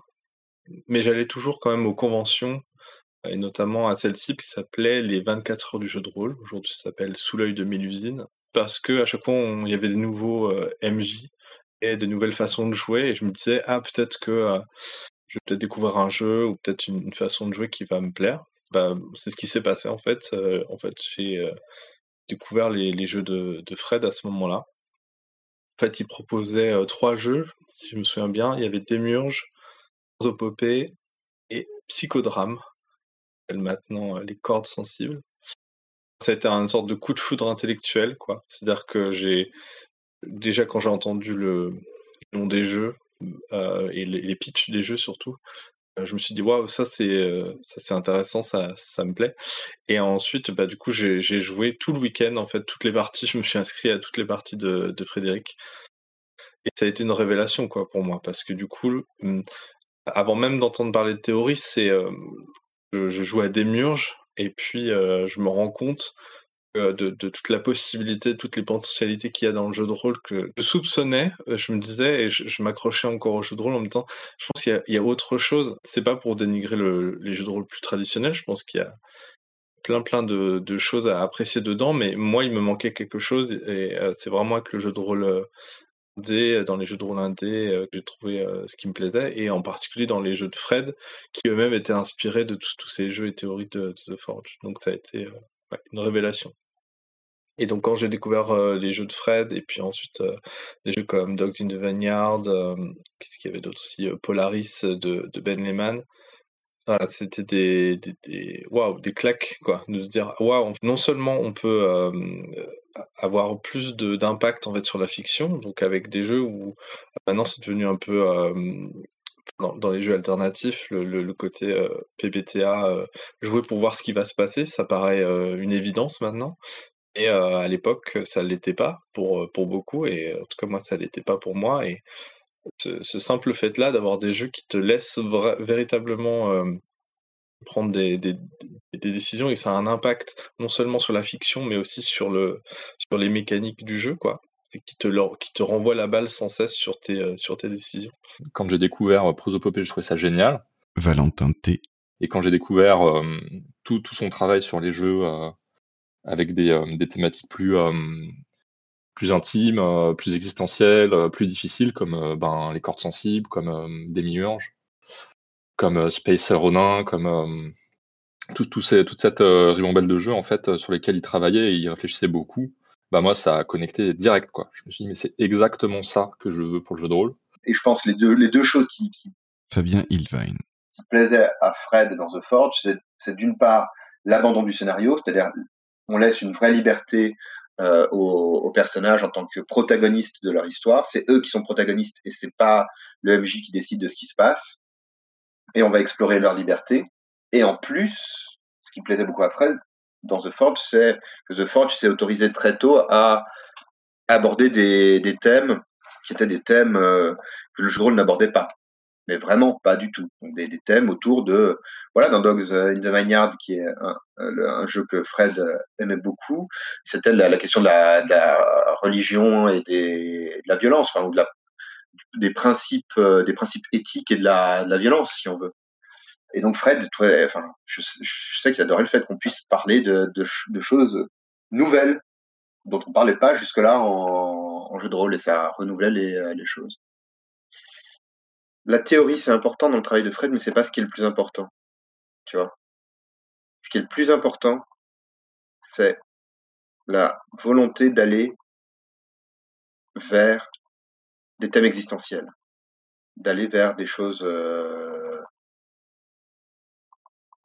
qui peuvent être douloureuses, mais qui sont aussi humaines. Et en fait, ça, c'est quelque chose d'extrêmement précieux et que je ne retrouve pas, que je retrouve très peu dans le jeu de rôle euh, contemporain. Qui est très fort chez Fred, c'est le fait de dire, bah, en fait, euh, moi, je veux faire autre chose que du, divertissement. Et c'est peut-être qui, à mon avis, est le plus à retenir chez lui. Le fait d'affronter ce qu'il peut y avoir de, ouais, voilà, de, de, compliqué, de douloureux, dans, même de joyeux, d'heureux, mais aussi parce que ça, ça fait de nous authentiquement des êtres humains. J'aime pas trop, pour les raisons que j'ai évoquées tout à l'heure, j'aime pas trop parler, dire euh, le jeu de rôle est un art. Parce que justement, il y a cette ambiguïté entre est-ce qu'on dit euh, c'est un art parce que c'est un art bourgeois ou bien est-ce qu'on dit c'est un art parce que ça parle de choses qui sont essentielles. Et en fait, de ce point de vue-là, euh, voilà, ce qui est important, le plus important dans l'œuvre de Fred, c'est le fait de considérer que le jeu de rôle est un média privilégié pour parler en profondeur de ce qui fait de nous des êtres humains. On, sent effectivement euh, le, fait de jouer des, des, vrais, des vrais gens, j'ai envie de dire, avec, euh, avec des failles, avec des émotions qui vont les influencer, avec des, des, des conséquences dans, dans ce qu'ils vont choisir de faire ou ne pas faire, amener aux, aux joueurs euh, euh, à devoir euh, réfléchir sur certains thèmes qui avaient l'air de lui tenir à cœur. Oui, et c'est très juste ce que tu disais sur les des vrais gens. Je pense qu'il avait à, à cœur aussi de de parler de gens euh, dans toute leur leur variété et leur diversité Et leur complexité aussi un petit peu. et leur complexité. On en revient à ce que je disais tout à l'heure, c'est pour lui, en fait, Gaël Sacré. l'art do- doit être quelque chose qui, euh, qui est une, euh, une expression qui questionne Du coup, dans sa façon, euh, quand il faisait des illustrations, par exemple, pour lui, c'était important qu'on va pas forcément représenter le corps de façon beau, de façon vraiment sublimée, mais au contraire de montrer ses faiblesses. Il avait un trait qui était très comme s'il tremblait, ce qui, était souvent le cas d'ailleurs. Et, du coup, euh, les personnages en fait ont jamais des traits euh, complètement francs en fait, et ça leur donne cette espèce de fragilité qui correspondait très très bien à, Fred, de personnages qui sont vulnérables et qui sont pas forcément euh, dans la norme. Et ça, c'est vrai que c'était assez marquant dans, son travail. Il, était quelqu'un de fragile et de sensible. Romaric. Donc évidemment, son travail d'illustration, comme je te le disais tout à l'heure, il reflète cette fragilité et cette euh, sensibilité. Mais surtout, enfin, Frédéric, il était aussi profondément féministe, profondément intéressé par les problématiques de genre. Donc, évidemment, il allait pas mettre des nanas à poil sur ses couvertures. C'était pas du tout le, le genre de la maison. Et donc, évidemment, euh, dans les choix qu'il faisait, des personnages qu'il mettait en scène, euh, il y avait un choix euh, politique aussi de, de, de ce côté-là. Je pense que je l'ai découvert dans Démurge. Touni euh, où je me suis rendu compte qu'il faisait des efforts, enfin, où j'ai vu qu'il faisait des efforts pour être inclusif, comme on dit. Après, là, pour le coup, non, c'est pas du tout quelque chose de nouveau, dans le sens où, euh, enfin, quand j'ai découvert Démurge, j'avais été largement exposé, notamment à Thomas Munier, euh, qui lui fait aussi énormément d'efforts. Cette démarche est plus évidente, ce qui veut pas dire plus sincère, mais elle est plus évidente chez Thomas Munier, je pense. Ces, jeux, euh, les- la façon dont il écrit les règles, en, de- enfin, le mettre en avant, alors que chez Frédéric, j'ai l'impression qu'il essaye de faire des règles les plus neutres possibles. Et euh, ensuite, c'est plus dans les exemples en fait que tu vois cette euh, préoccupation qu'il a. Je me rappelle quand je l'ai vu en, à Octogone en, en 2017, euh, Thomas Munier.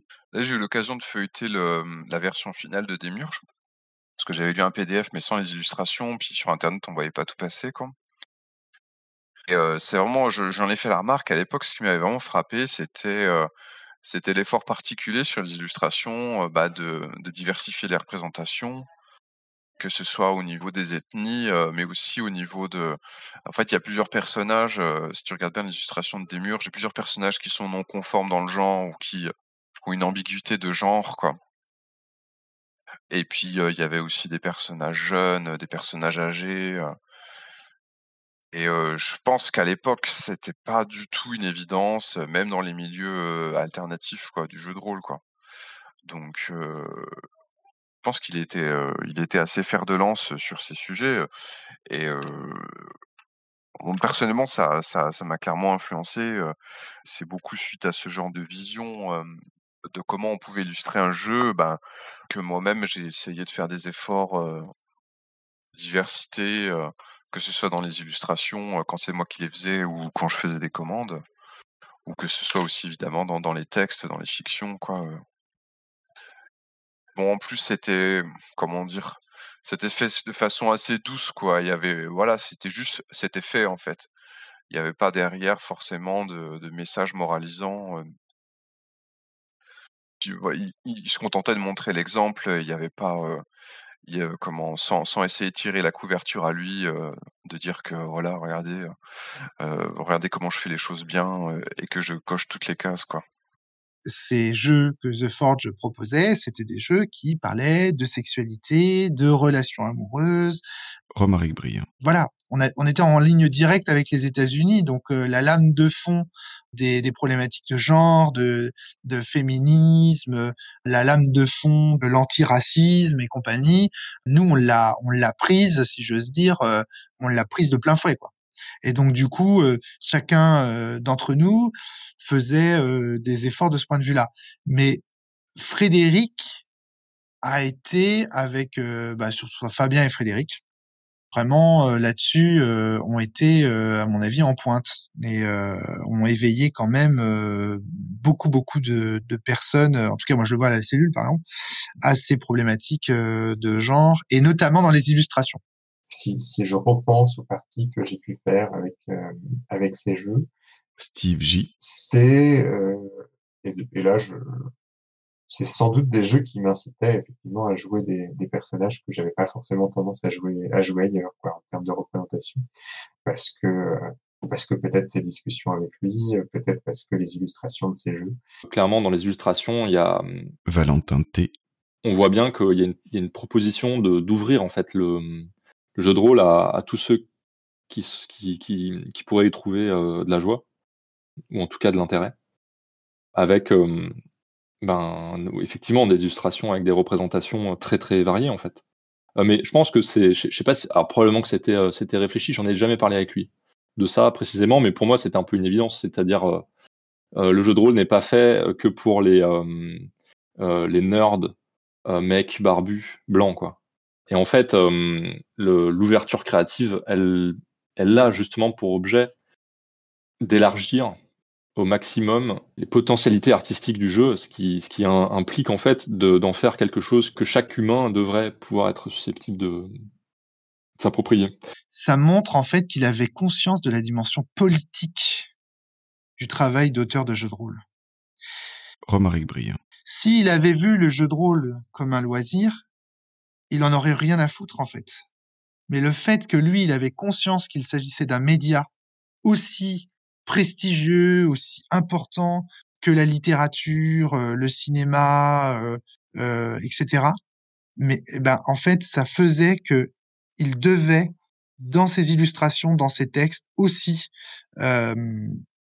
comment dire, refléter ses sensibilités politiques et artistiques. Dans la sensibilité, le rapport au corps aussi de Frédéric est hyper important. C'est un dessinateur, c'est un illustrateur. Il a une sensibilité particulière sur les arts visuels, sculpturales, etc. Il a une donc euh, évidemment, il est aussi très éveillé de ce point de ce point de vue-là par d'autres types d'œuvres qui veulent montrer la sensibilité humaine, la fragilité humaine. Et tout ça résonne extrêmement bien avec les problématiques de care aujourd'hui, euh, où on voit l'homme non plus comme un, comme un, enfin l'homme, l'être humain, pardon, comme un individu tout puissant et, et capable de soulever des montagnes, mais plutôt comme quelqu'un dont il faut prendre soin. Et là, je renvoie au, à l'excellent podcast que Fabien Hilvain a offert à la cellule sur le Caire. Et effectivement, Frédéric, quand on y pense bien, aussi parce qu'il était malade, et donc il était en fait euh, quelqu'un dont la société prenait soin en un sens, et encore pas toujours, hein, parce que fallait se battre hein, pour euh, faire reconnaître un handicap, et il faut encore se battre aujourd'hui pour faire reconnaître un handicap. Et donc du coup, il était beaucoup plus, c'est normal en fait qu'il ait été à la pointe sur ces sujets-là, parce que lui-même quelque part était un handicapé, lui-même était euh, quelqu'un qui connaissait ces difficultés-là, et donc ça se reflétait aussi dans ses jeux et compagnie et compagnie. Donc, je pense que ça s'explique aussi comme ça, sa grande sensibilité et le fait qu'il soit en pointe sur ces, sur ces, sur ces sujets de discrimination, de, de corps, euh, comment dire, de non sexualisé, et compagnie et compagnie. J'aurais beaucoup aimé lui parler plus de Fabien Hilvain.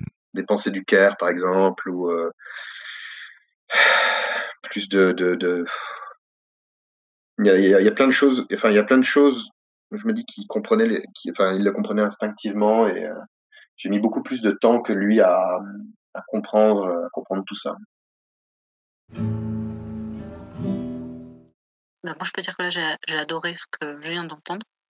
Je pense que c'est très important euh, d'avoir effectivement une, une représentation, une, une proposition de jeu qui, où on puisse incarner euh, effectivement n'importe qui, y compris ben, euh, des gens qui, qui nous ressemblent et effectivement, donc, bah, comme ce qu'il disait tout à l'heure, pas que des hommes blancs, cis, valides, mais, mais tout le monde, quoi. Pas que des guerriers, quoi. Enfin, des guerriers, Ouais. on. Et puis que voilà, et puis bah, pareil, ils ont parlé de féminisme et de représentation de, des femmes. Bah, effectivement, euh, faire attention à pas avoir que des mages euh, en bikini euh, sur des talons de 10 cm, quoi. Pas le temps de développer, mais tellement. Mais euh, effectivement, oui, c'est c'est intéressant et c'est important, je pense, d'avoir dans les illustrations pas que des personnages qui sont beaux, avoir des personnages qui sont normaux, en fait. Enfin, normaux. euh, qui, qui correspondent à, à la réalité parce que les, les joueurs et joueuses qui, qui vont euh, bah, je me dis pour quelqu'un qui a un handicap, voir dans l'illustration un personnage qui a le même handicap, ben ça, ça doit être important, quoi. Mmh. On doit se dire, ah bah, ce jeu-là, euh, ouais, il, il s'intéresse à moi, il me, il me... Oui, il me, reconnaît, il, il, il me, ne- il ne me nie pas, il me repousse pas euh, caché derrière le décor. Mmh. Et c'est aussi dire, je peux avoir un handicap et pouvoir être euh, un personnage d'une histoire qu'on va euh, inventer. euh, voilà quoi, je sais qu'il y a eu un moment, il y avait eu un débat sur euh, les, figurines hein, de, personnages en, fauteuil dans des, univers Medfan où il y avait de la magie. Je sais que ça avait fait débat. Et, en général, c'est parce que c'était des valides qui comprenaient pas pourquoi on faisait des représentations comme ça. Plus grave qu'ils n'écoutaient pas après les, les, personnes, les personnes concernées qui venaient leur dire mais non, mais pour nous, c'est important d'avoir cette représentation-là. Et puis ça, ce, ce genre de débat-là, euh, la représentation, ça se généralise à beaucoup de milieux et à beaucoup de catégories de gens qui sont pas représentés ou pas beaucoup, quoi. Oui. Le ouais. oh là là, il n'y a pas besoin de montrer tout le temps. Bah, il n'y a pas besoin parce que t'es pas concerné en fait. Mais en fait, il y a besoin, tu vois. Là, euh, là, je parle du, euh, du, du handicap, mais ça peut être effectivement les différentes euh, couleurs de peau. Ou, euh, et euh, là où, euh, par contre, à un moment, il parlait d'un autre. euh, alors, je, je suis très très nulle pour retenir les, les noms des gens, mais euh, il parlait du fait que chez euh, Frédéric, c'était plus discret. Mmh. Oui, c'était Touni qui disait ça, oui. Oui, il parlait en contraste avec Thomas Munier. Quelque part, si c'est pas euh, noté dans, dans les règles, mais que au niveau des illustrations, que c'est bien clair que ces personnages-là existent et sont tout aussi légitimes que les, que les autres, en fait, c'est parce que euh, ça veut dire qu'on va pas les définir par ça. C'est-à-dire, je peux jouer euh, euh, une personne en, fauteuil et ça va pas. Enfin, ça peut amener effectivement des, des problématiques qui vont ou pas hein, d'ailleurs. On, on peut très bien imaginer qu'on est dans un monde tellement Professeur Xavier. voilà. Et euh, c'est pas ça qui va le définir le personnage. C'est un de ses traits, mais c'est pas son sa personnalité ne tourne pas entièrement autour de ça, quoi. Et je trouve ça super chouette, moi, personnellement. Et Là-dessus, euh, moi je pense que euh, clairement c'est lors de mes échanges avec Frédéric que euh, qu'il y a plein de ces idées-là qui me sont arrivées par lui, quoi. Je me souviens de discussions qu'on a eues très très tôt sur euh, justement le, le fait de jouer des personnes euh, euh, différentes en dehors du, du, standard. Et la première d'entre elles, c'était jouer des femmes. Et exactement comme ce que tu viens de dire, c'est bah oui, en fait, en fait, c'est pas compliqué de jouer une femme. Faut juste jouer un personnage comme on, comme on jouerait un personnage. Alors, Et accessoirement, il se trouve que c'est une femme. Et en fait, le même raisonnement fonctionne pour euh, euh, une personne euh, handicapée ou, ou, euh, ou toute autre catégorie. jouer une Voilà. femme, ça devrait pas être compliqué. Vu Exactement. faire, il y a des fois, il y a des gros ratés quand même. hein. Ah non, mais bien sûr, bien sûr. Mais et, et alors, pour l'anecdote, Fred euh, m'avait convié à une partie euh, où il y avait un joueur qu'à l'époque je connaissais pas du tout. C'est la première fois que je le rencontrais et c'était le, fameux Mathieu B. Et euh, on a eu toute une discussion à un moment donné euh, avec justement Mathieu B qui soutenait que lui, il avait peur de jouer à l'époque des femmes parce que il avait peur de les jouer de façon caricaturale. On voit que les choses ont énormément évolué depuis hein, dans le discours de Mathieu et dans sa pratique, mais c'est pour dire à quel point effectivement euh, Frédéric euh, pouvait euh, aller questionner la pratique des gens avec qui il jouait et amener bah, par l'exemple des changements dans ses pratiques. C'est vrai que les ateliers imaginaires étaient un lieu très accueillant pour débattre justement euh, de, de l'inclusivité, de la représentativité et pour euh, parler de ben, comment, comment est-ce qu'on fait, comment est-ce qu'on ne commet pas d'erreurs, euh, qu'est-ce, qu'est-ce que j'oublie, tiens, moi j'ai, tenté cette technique-là, ça fonctionne, ça fonctionne pas. Et là où, où dans d'autres lieux on se prendrait des, des tombereaux de merde et d'hostilité, là on pouvait tout à fait avoir des discussions et des discussions tout à fait constructives avec des gens qui, qui essayaient aussi. Et j'ignorais, j'avais pas du tout perçu que c'était l'héritage, l'œuvre de, Frédéric. et, ça, correspond en fait à, ce qui est dit. Voilà, c'est discret, mais c'est fait. Oui. Enfin, moi, je le vois dans, ma pratique à moi. Je suis sûr que ça vient de Frédéric. Après Frédéric lui-même, la première fois qu'on en a parlé, il m'a cité quelqu'un en référence.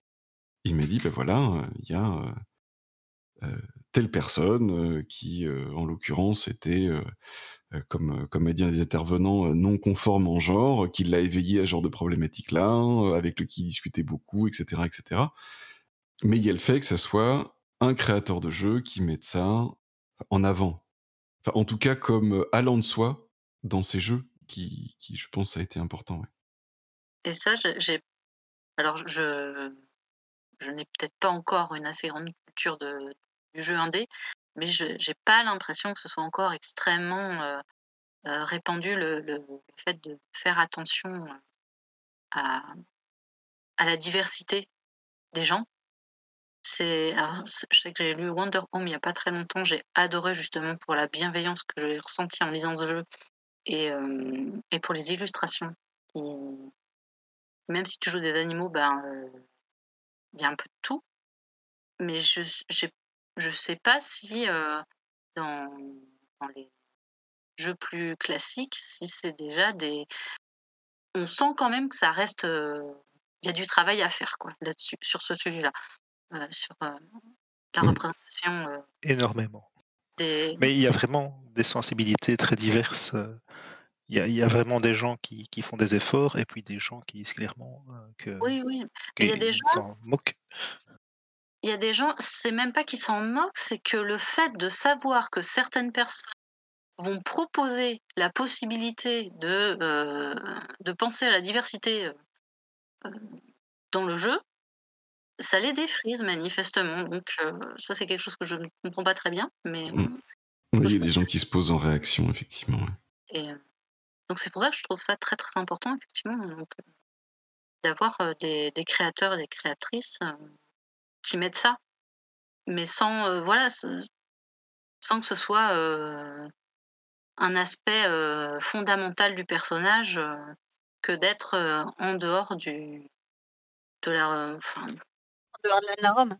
la norme étant le plus souvent effectivement euh, des blancs valides quoi. Oui, bien sûr. Mais moi, je crois que c'est euh, ma- mon premier contact avec l'écriture inclusive au sens large. hein. Je parle pas spécialement du point médian, c'est euh, c'est par rapport au, au jeu de rôle indépendant euh, avec euh, les termes comme la joueuse, euh, des choses comme ça qui, qui, me parlaient beaucoup, mais que j'avais pas expérimenté encore à l'époque dans la vie de tous les jours, que j'avais pas trop entendu ou lu. Mm. Tant, pour ce qui est, mettons, de la, place des femmes ou, des personnes racisées de façon générale, Frédéric pouvait pas expérimenter ça euh, euh, lui-même. C'était forcément des, des- des retours, mais pour ce qui est du, du handicap, c'est quelque chose qui le, qui le touchait personnellement. Et je propose de, de conclure cette émission sur un, un extrait qui en parle plus directement. Oui. Bah, lui il disait beaucoup que le thème central de son travail, c'était la guérison. Fabien Ilvain. Je te laisse deviner pourquoi ça le touchait. Euh, donc pour les auditeurs qui ne savent pas, hein, Fred était malade, euh, malade chronique, et que lui, la question du handicap, ben ça le touchait personnellement, quoi. Et la guérison, dans des murs, les personnages ils sont à la recherche de guérison, c'est très clair. Et à la limite, ils sont prêts à, à, devenir monstrueux pour, euh, pour résoudre les drames personnels. Les cordes sensibles, ça parle aussi de, de, de drames, de drames personnels où les personnages cherchent à, aller mieux. Le prosopopée, c'est plutôt la guérison du monde, quoi. Donc, de ce point de vue-là, Fred, euh, et puis vraiment jusqu'au bout, parce que sur les dernières années, ben, voilà, la maladie le, rattrapait et donc il y avait des choses qu'il pouvait plus faire. euh, il, a continué là-dessus. Très clairement, c'est quelque chose qui, le, qui, lui, qui lui parlait énormément. La question du handicap, ça le touchait à de nombreux aspects, quoi, à de nombreuses reprises. Personnellement.